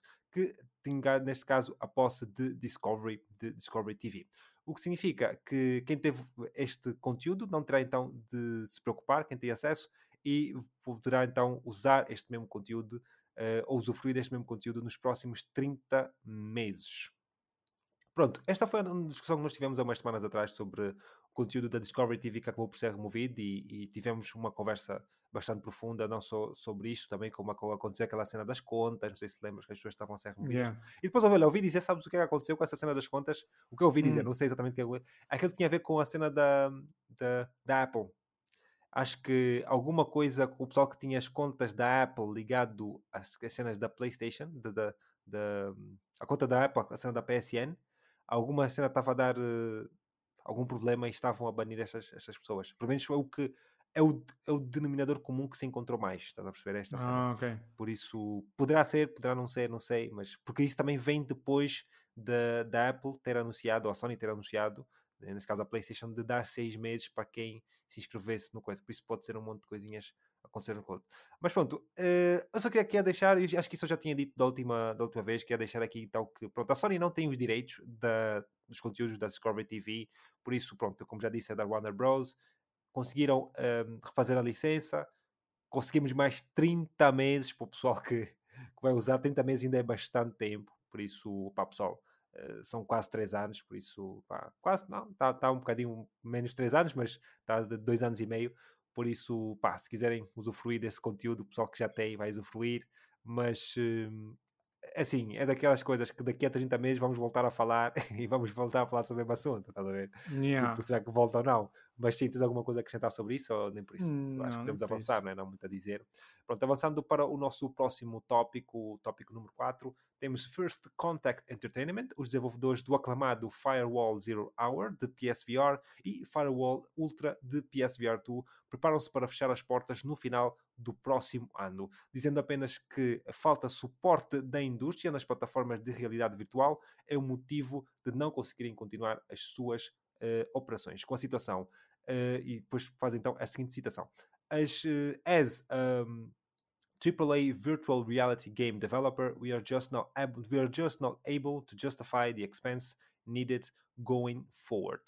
Uh, pronto, para o pessoal que percebe inglês, para o pessoal que não percebe inglês, é mais fácil dizer que. Pronto, eles dizem, basicamente dizem aqui que não conseguem justificar os custos de produção dos, dos jogos, o que é perfeitamente normal quando se as pessoas não estão a comprar o jogo, né? se as pessoas não estão a gastar dinheiro com o jogo, é perfeitamente normal. Mas uh, continuo aqui então por dizer que Firewall Zero Hour foi um jogo que recebeu bastante suporte durante muitos anos e First Contact expressou previamente que desejava fazer o mesmo com a sequela, tendo lançado ainda este ano ou este mês Operation uh, Bloodline. Contudo, uh, esta então poderá ser a última expansão que veremos deste jogo. Mas sendo que eles vão ficar abertos mais um ano, pode ser que as coisas mudem mas sendo que já estão a, a, mudem no caso de ter mais alguma expansão, mas fechar as portas, acredito mesmo que estejam a fechar. A desenvolvedora continua por agradecer a todos que, a, que os apoiaram nesta jornada, desde os investidores, parceiros e, por final, a comunidade de jogadores. Enquanto isso, uh, Firewall Zero Hour, Zero Hour atraiu uma grande comunidade, vemos que a sequela não conseguiu atingir o mesmo nível de sucesso. Uh, como já disse, pronto, não conseguiram justificar o custo e manter as operações a trabalhar quanto ao um, Firewall Ultra, o que pá, é um bocadinho triste, mas assim, eu pessoalmente, o PSVR, PlayStation VR, nunca me chamou a atenção, mesmo porque não tinha jogos que me chamavam a atenção. E yeah. tirando um ou outro, tipo, tinha um outro, tinha ali o. o um, esqueci-me agora do nome, aquele jogo de ritmo, esqueci-me do nome do, do, jogo. Ah, sim, esse, esse, esse foi o único que eu, eu testei em casa de um amigo. É, eu também foi um o único jogo que, que, tá, que assim e até acho achei achei fun porque foi exatamente nessa mesma uh, nessa nessa fase da, da pandemia que sim, pronto sim, ele sim. resolveu instalar e comprar investir nesse nessa no, no VR uh, para deixar uh, os filhos, a mulher e ele próprio até mais a se mexerem mais dentro de casa e como sim, aquilo sim. exige um bocadinho. É o Beat Saber. Da, yeah, exige um bocadinho mais da tua. Pronto, do teu físico para poder jogar, então ele optou por, uh, pela, pela compra da, do, do VR. VR Mas sim. tirando isso, assim, eu também nunca tive assim grande interesse nesse, nesse produto. Eu acho que eu acho que isso aí é, um, é uma cena que acho que é um número mesmo muito específico de pessoas está para aí virado. Sim, é acho é muito baixo. É. é. muito baixo. Eu acho que não justifica, honestamente. Eles fecharem as portas, honestamente, não me, não me surpreende. Né? É triste de, de se ver, fazer, de ver isso acontecer. Gostaria que eles para continuassem tivesse sucesso, mas se as pessoas não estão a comprar o dispositivo, e sendo que a indústria, pronto, cada vez mais está a puxar nos games as a service e tu não consegues, neste momento, mesmo os PlayStation VR, os jogos da PlayStation VR ou os jogos da realidade virtual, apostar nos games as a service, poucas pessoas têm um dispositivo. O dispositivo, epá, não, não acho extremamente caro, mas é uma tecnologia que ainda é cara em si, estás a perceber? Tipo, ainda precisa bastante. Tipo, tu para teres um PlayStation VR tens que ter uma PlayStation, tens que ter um espaço e ter, ter só de facto teres o espaço, tens que ter uma casa, um espaço, um quarto bom o suficiente para usares o dispositivo. A perceber? Isso já requer um bocadinho mais de dinheiro. Ter uma PlayStation que são uh, uh, 500 paus, 500 e tal paus, comprar mais os jogos, comprar o dispositivo, estamos a falar de um investimento de mais de mil euros, estás a perceber? Tipo, é uma coisa que não é barato talvez sinceramente. E o retorno que tu tens quando tu não tens jogos é completamente desnecessário. Por isso, pá, pessoal, yeah. acho que é coisa. É uma, é, uma, é uma chatice. Eu fico também triste por isto estar a acontecer, mas. Mas é plausível. É plausível, sim. Acho que é compreensível. E a única coisa que eu tenho a dizer é que. Epá, a PlayStation já, já não é a primeira vez que eles fazem isso. e acredito que não será a última. Eles estão mais preocupados é com outras coisas. E um, tu vês, tipo, repara, eles não têm eles vão comprar estúdios para fazer jogos de telemóvel. Tu não tens estúdios a fazer jogos de VR. Yeah. Tu vês que eles não acreditam nisso, man. Tipo, what the fuck? Não tens nenhum jogo deles da, do Sony PlayStation, tirando, tireste, tireste o, o The Gorilla, né? Do, do Horizon, esqueci-me agora, sim, acho que era Call sim. of the Mountain. Yeah, uh, Call of the Mountain. Exatamente, yeah. fizeram um jogo. Depois disso, olha, não tiveste anúncio nenhum, nenhuma coisa. Por isso, pá, o que é que, tava, que, é que estávamos à espera? Não tem nada, por isso, pronto.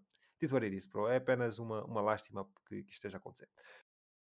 Avançando então para a próxima notícia, o nosso quinto elemento, temos após o ataque de Insomniac Games, em que um grupo de hackers um, teve acesso a mais de um terabyte de dados, vemos agora que a companhia Ubisoft poderia sofrer o mesmo destino. De acordo com o website de Blipping Computer, Ubisoft confirma que está a investigar este alegado de ataque depois de ser partilhado no Twitter que esta ameaça foi apenas detectada 48 eh, horas depois, por, depois de 48 horas por um administrador. É alegado que os hackers tiveram acesso a vários softwares usados pela companhia, como o Microsoft Teams, Confluence e SharePoint. No final, parece que, hacker, que os hackers eh, não conseguiram obter nada de consequente, dependendo uh, perdendo o acesso antes de conseguirem obter uh, 900 GB de dados. Ainda assim foram partilhados alguns screenshots de Beyond Good Nível 2 que andam então a circular pela internet provenientes deste ataque. Ah, pronto, isto aqui eu não tenho muito a dizer, pronto, é, é simplesmente para o pessoal ficar a saber que epá, as coisas não estão de mal para pior. Os hackers andam por aí Exato, e as sim. coisas não estão nada fáceis.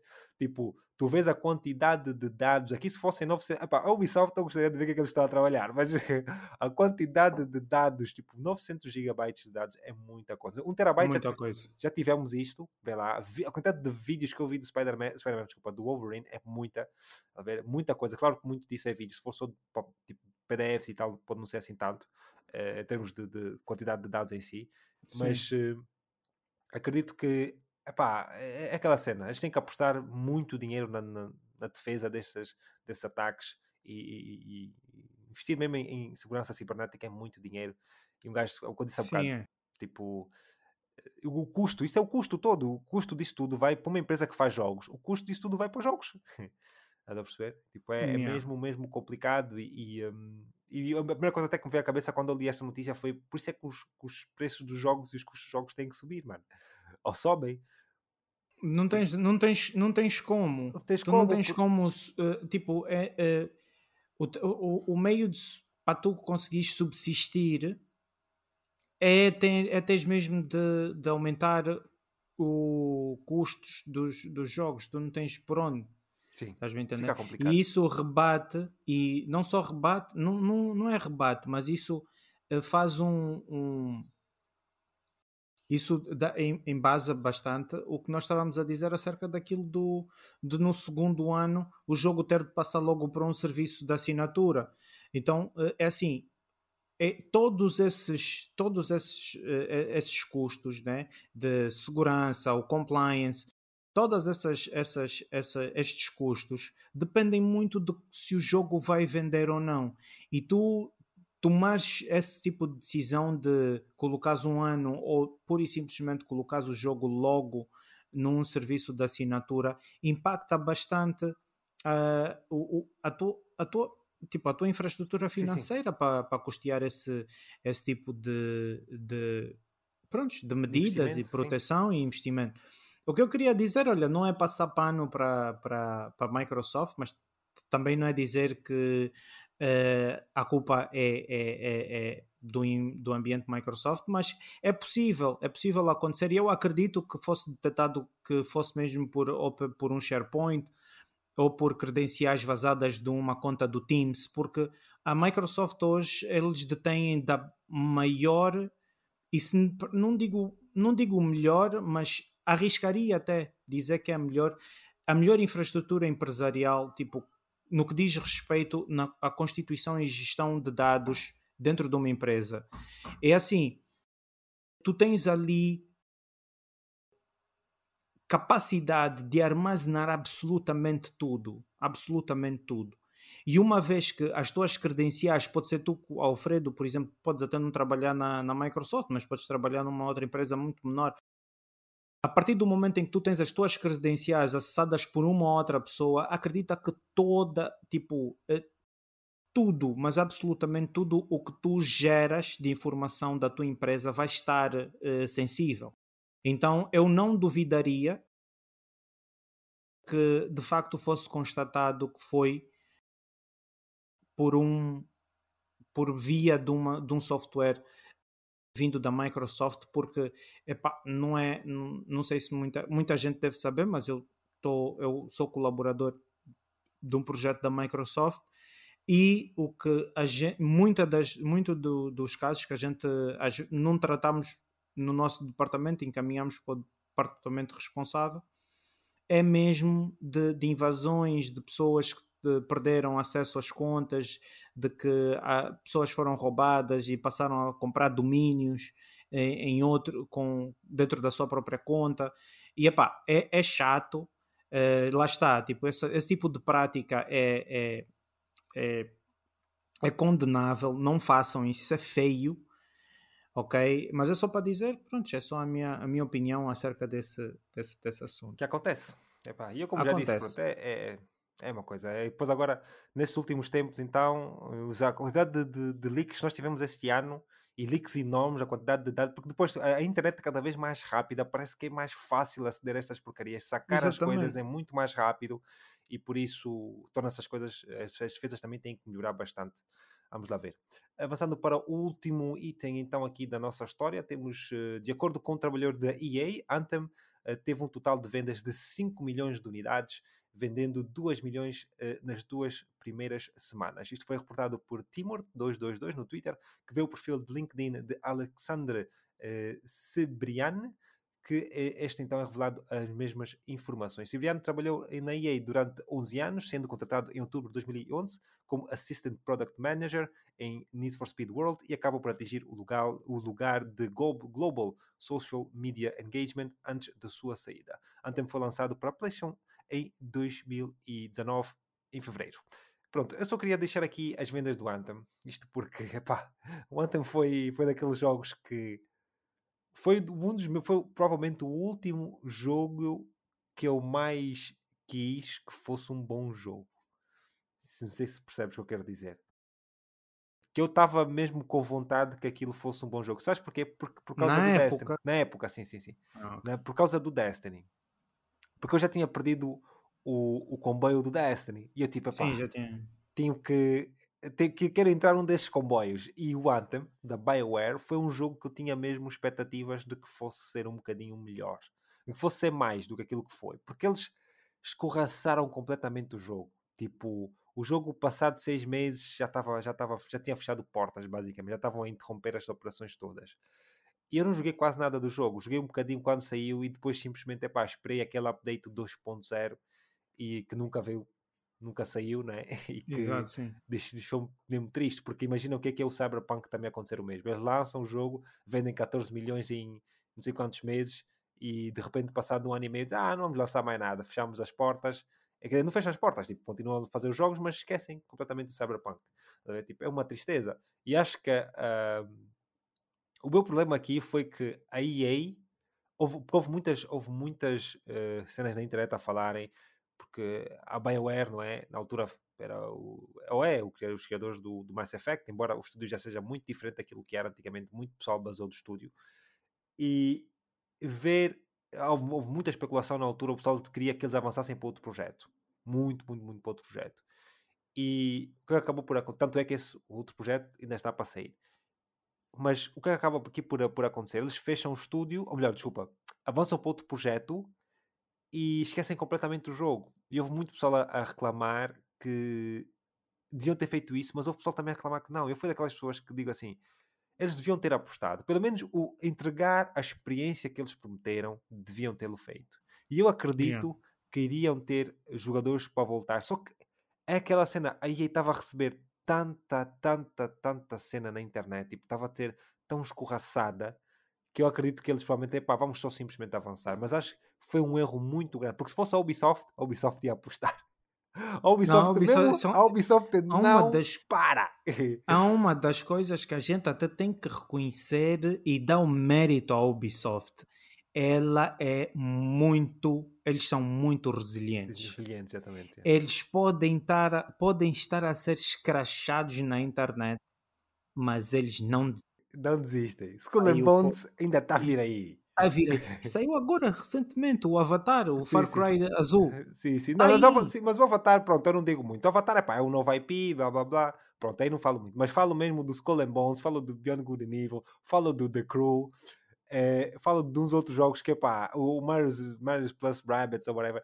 Tem muitos jogos aí. O primeiro até que resultou, depois o segundo já foi mais ou menos, mas eles continuam sempre a apostar, porque Então, eles É o são é. muito resilientes. Far Cry sempre a sair. Sempre a sair. É Eu, olha, eu ainda estou para. Olha, quem jogou Far Cry, por favor, me explique isto. hã? O jogo não é futurista. Qual O Far Cry? jogo, o 6, o jogo não, não tem nenhuma. Epa, é fantasia, ok, mas não tem nenhum elemento de ficção científica. Por que é que vocês conseguem dar salto duplo? Mas acho que o Far Cry, eu acho que estás, a lembrar mal. Esse salto duplo que estás a dizer, eu acho porque, porque eu joguei o Far Cry, o 6, Sim. não joguei tanto, mas o que eu me lembro do salto duplo é que tu tinhas um jetpack, meu. Tem jetpack? Eu acho que Sim. não. Tens, tens. Tu no início do jogo não começas com, com, com, o, com o salto duplo. Eu sei que tu depois equipas uma, uma espécie de mochila, um jetpack, depois tem diferentes habilidades. E tu podes, e uma delas é essa cena do double jump. Ele dá um boostzito. Eu sei, eu, isso, isso eu tenho a certeza. Isso eu tenho a certeza mesmo que ele tem um. um- Ok. Mas sim, acho que, já tá- acho que tu jogaste uma secção, se calhar, já muito avançada. E estavas se calhar. se calhar a pensar que ele tinha salto duplo tipo Mario, tipo, só saltava tipo nada. Yes, dou um salto duplo. Yeah, Yeah, tipo, fiquei, no ar, mas pronto, eu, fiquei eu até perguntei, na, no, tipo, eu estava a ver, estava a jogar na casa desse mesmo, mes- mesmo amigo que tem o VR, estava a jogar e eu estava-me a perguntar, eu estava a jogar um bocadinho o jogo, porque ele estava a jogar. Ah, jogaste também, não jogaste do início, pois, Yeah. isso que eu estou a dizer. Eu estava-me a perguntar, mas como é, como é que é possível? Aliás, tu, como é que é tu se, possível? não sei se tu te lembras, eh, na altura até. Na altura não, se tu jogasses o jogo um bocadinho mais, tu ias a perceber, ah, a perceber que ele tinha habilidades do jetpack ou do- da, da mochila.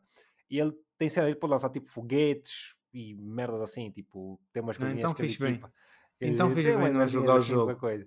Tens Então o fiz muito guapo, não o, o crocodilo amigo dele, o crocodilo, ou aquele bichozinho, tens o cão, Sim, é, tem um o- monte de coisinha. É, Yeah. eu joguei um bocado, ainda tentei, mas depois acabei por coisa.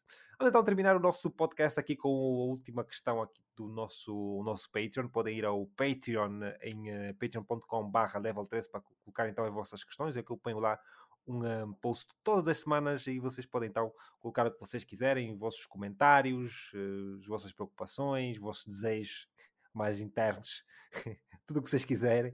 E nós então aqui tentamos ter uma discussão. Um, se for uma questão, dar uma resposta. Se for uma, um tópico de discussão, falamos e tal. É simplesmente vocês colocarem o que vocês quiserem. E temos aqui mais uma vez então no Mr. Edmerson Zacarias com duas questões.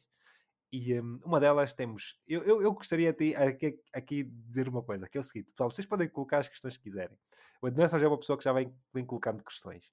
E eu queria dizer aqui, ela da última vez até, até escreveu uma questão mais complexa, mas aqui desta vez eu gostaria que, onde vão colocar as questões, é pá, que façam uma coisa mais. Não vão diretamente à pergunta. Tipo, podem dizer diretamente à pergunta, mas seja um bocadinho contextualizar. mais. Contextualizar um bocadinho, exatamente. Tipo, não é só chegar.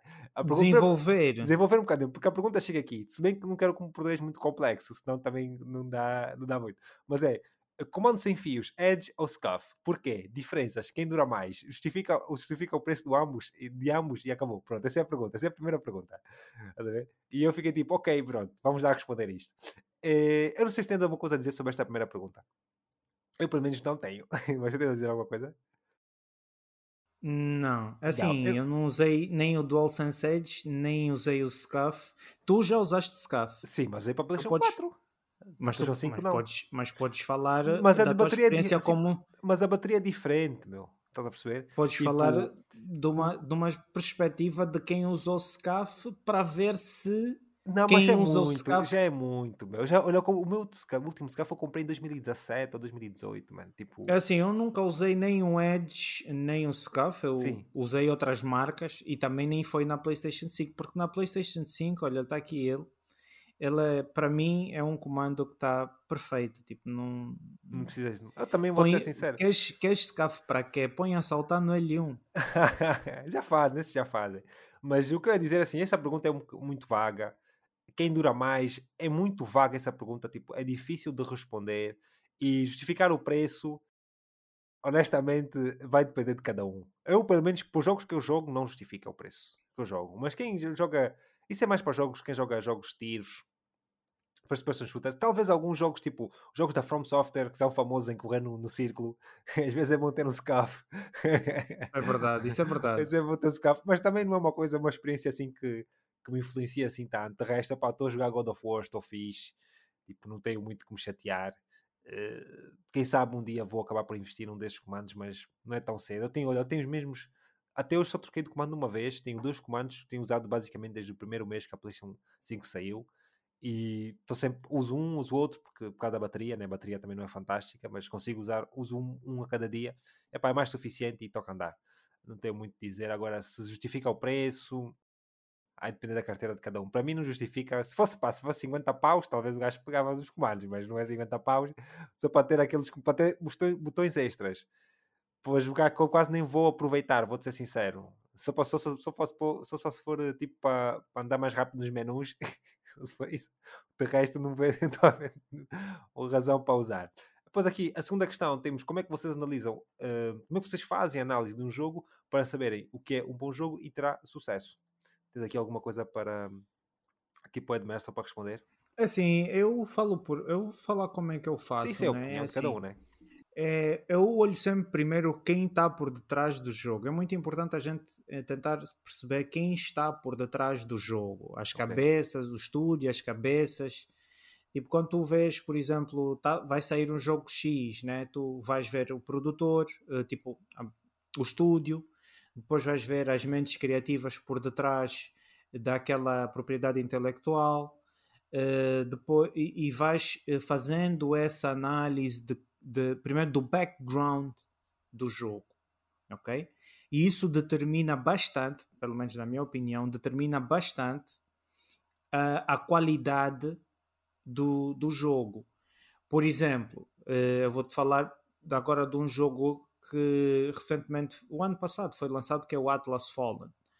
O Atlas Fallen veio de um estúdio, por exemplo, que eu até já conhecia, que era um estúdio que fez o The Surge, E como o The Surge, na época em que foi lançado, foi um jogo até bom, foi razoável, entendes? Eu achei que esse estúdio poderia performar melhor do que performou no The Surge e poderia trazer até um bom jogo, uma vez que passaram-se anos, a tecnologia mudou, as cabeças e as mentes criativas também têm, têm mudanças e poderiam trazer um bom jogo. Só que o jogo foi um fiasco. Eu platinei, mas o jogo foi um fiasco. É assim, é, um, é, é eu acho que a, saber se o jogo vai ser bom é, depende muito. Depende muito.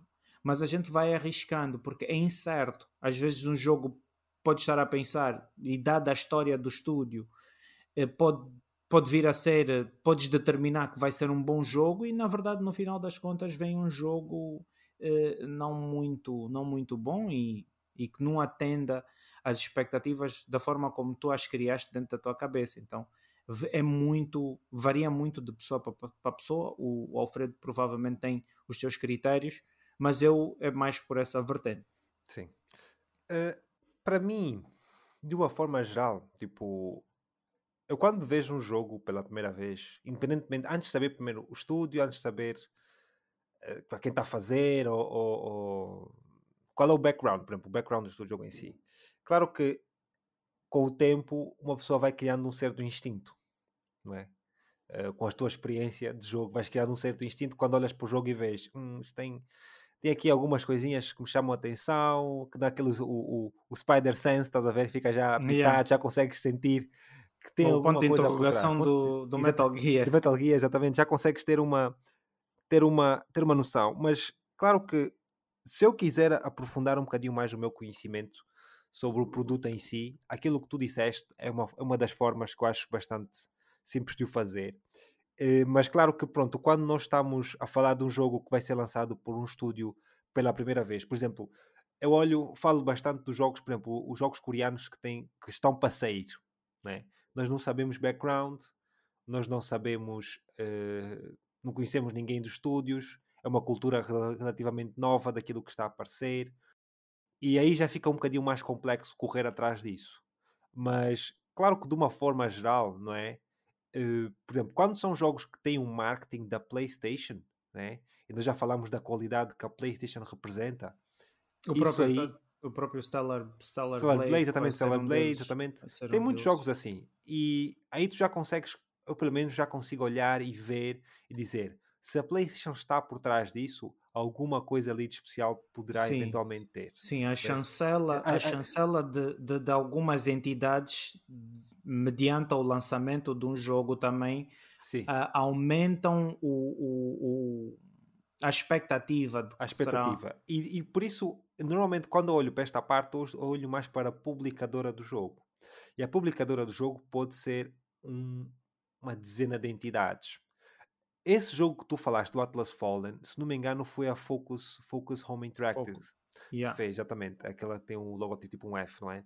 Yeah. Assim, a Focus Home Interactive já teve jogos que eu já gostei bastante, inclusive aqueles jogos do Hugo e da Misha, o, o um, Plague Tale. Acho que foi, foi dizer que fizeram o primeiro, é que publicaram o primeiro jogo. Sim, é sim. É assim, é é uma, mas é uma publicadora de meio porte. Estás a ver? Por isso a maior parte dos jogos que eles vão publicar são jogos de meio porte que eu não estou à espera que vá vender milhões e milhões. Estás a ver? Tipo, acho que nós temos que olhar um bocadinho pé esta parte, essencialmente. Que quando tu tens publicadores, por exemplo, um jogo que a Microsoft está por trás, como a PlayStation está por trás, eu tenho mais expectativas de uma forma geral. Um jogo que a 505, que é a publicadora de, do Control, foi do Control e eles têm um, dezenas de outros jogos, também é uma publicadora de meio porte. Então é importante ter essa noção de quem está a publicar também o jogo. Além de quem está a desenvolver, quem está a publicar também é importante, principalmente se nós não conhecermos os desenvolvedores ou as desenvolvedoras dos jogos em si. Acho que essa parte também uh, dá-me bastante atenção naquilo que eu, que eu, posso esperar. Né? Quando tem uma Take-Two, né? uma, uh, que, é, que faz os 2Ks e whatever, uma publicadora desse, desse, desse também, quando tem uma Activision, por exemplo, a Activision, não publica muitos jogos, mas quando publica jogos, para além dos Call of Duty, também tem tendência a publicar jogos muito grandes. Estás a perceber? Uhum.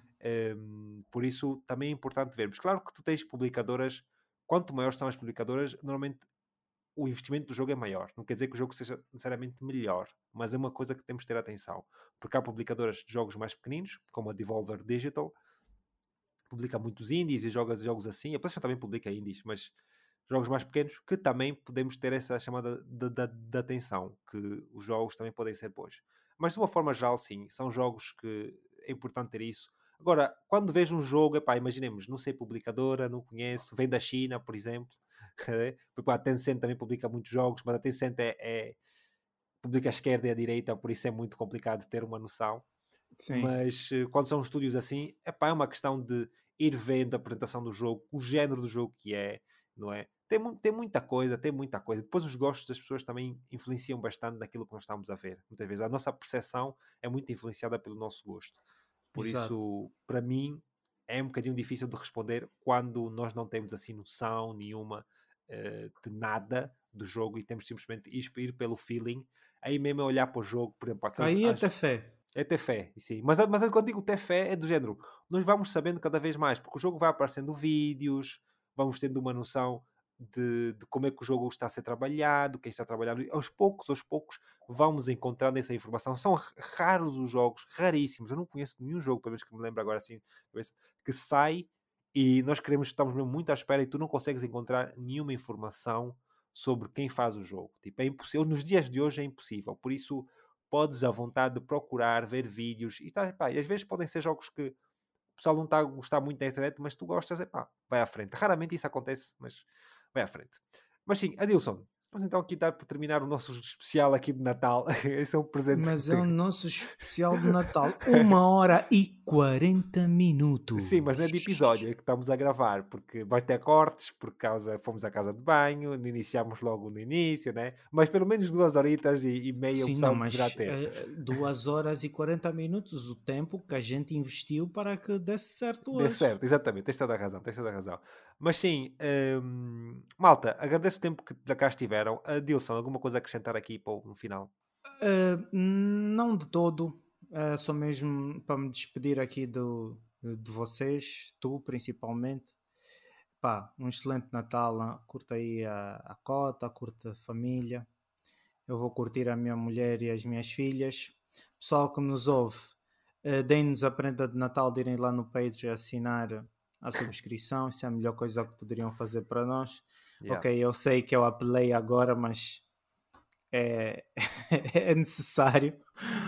Mas pessoal, uh, muito obrigado por nos acompanharem. Edmerson, o nosso Patreon que fez o comentário, muito obrigado pela, pelas perguntas. Continua, nós estamos aqui.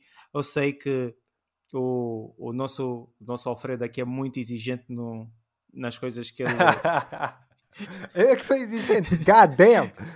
Mas continua, fica à vontade, não, faz mas, as perguntas, mas... faz as perguntas como vocês quiserem, ok? Sim, eu... Sim, não, é assim, eu só a dizer, só a dizer, quando fizerem as perguntas, é para nós criarmos, porque assim, o Edmerson, eu estou a gostar muito da interação que ele está a ter, muito mesmo. Sim, está né? top. Está top. Mas eu só a dizer, porque da última vez, por exemplo, quando ele fez as perguntas, não sei se estou a reparar, ele pôs uma dezena de perguntas. eu tive que falar com ele.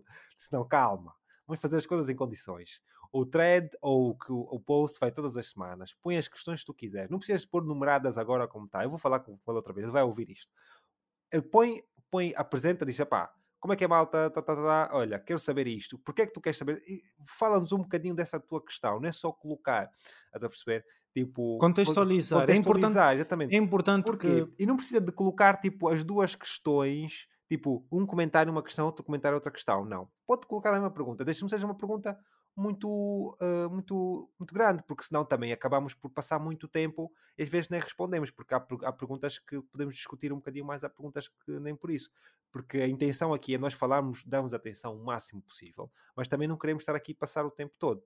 Né? Mas eu estou a gostar muito da parte do Edmerson, eu falo disso do Edmerson porque pá, posso falar de qualquer outra pessoa, mas falo do Edmerson porque ela é a pessoa que mais tem, ter interagido com, connosco aqui no, no Patreon, embora já, já temos outros Patreons, mas ele é a pessoa que mais interage, e o que é engraçado.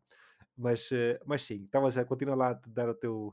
É exato. Uh, prontos, continuando aqui, comentem, fiquem à vontade, comentem conforme vocês quiserem comentar, ok? Se, ele, se o Alfredo não ler por falta de contexto, vou ler eu. Não tem mal.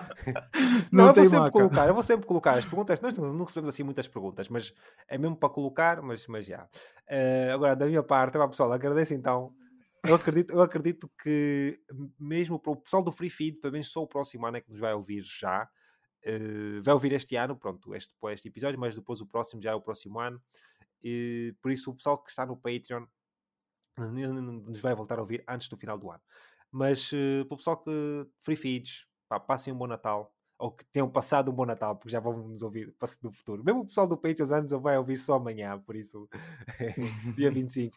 Por isso estejam a passar um bom Natal, boa passagem de ano também. Planos para 2025, ou desculpa, 2024. Uh, vamos falar o próximo ano, ver o que é que nós podemos fazer. Já tenho aqui algumas ideias, vou falar também com o Adilson, ver o que é que nós podemos mudar. Estamos a tentar então acrescentar aqui o nosso serviço. Sei que este episódio é muito grande, mas para esta leak da insónia que foi mesmo, mesmo enorme, por isso tivemos muita coisa para falar. Mas e por isso mesmo é sim. é que eu, quanto mais longos são os episódios, mais eu agradeço o pessoal que ficou do início ao fim. Não, é, são, são mesmo. São, são guerreiros. Mesmo, yeah, são guerreiros. são guerreiros. Muito obrigado mesmo. Muito, muito obrigado. obrigado. Muito Sou obrigado. muito grato Sim, a vocês terem ficado essas duas horas e pronto, aqui diz 40 minutos, mas vai bater umas duas horas Sim. e 20 para aí. Não, um bocadinho então, mais. Mas, mas de qualquer forma, assim, pessoal, agradeço. Obrigado a vossa atenção. Tchau. Bom Natal. Tchau. Até a próxima. Tchau.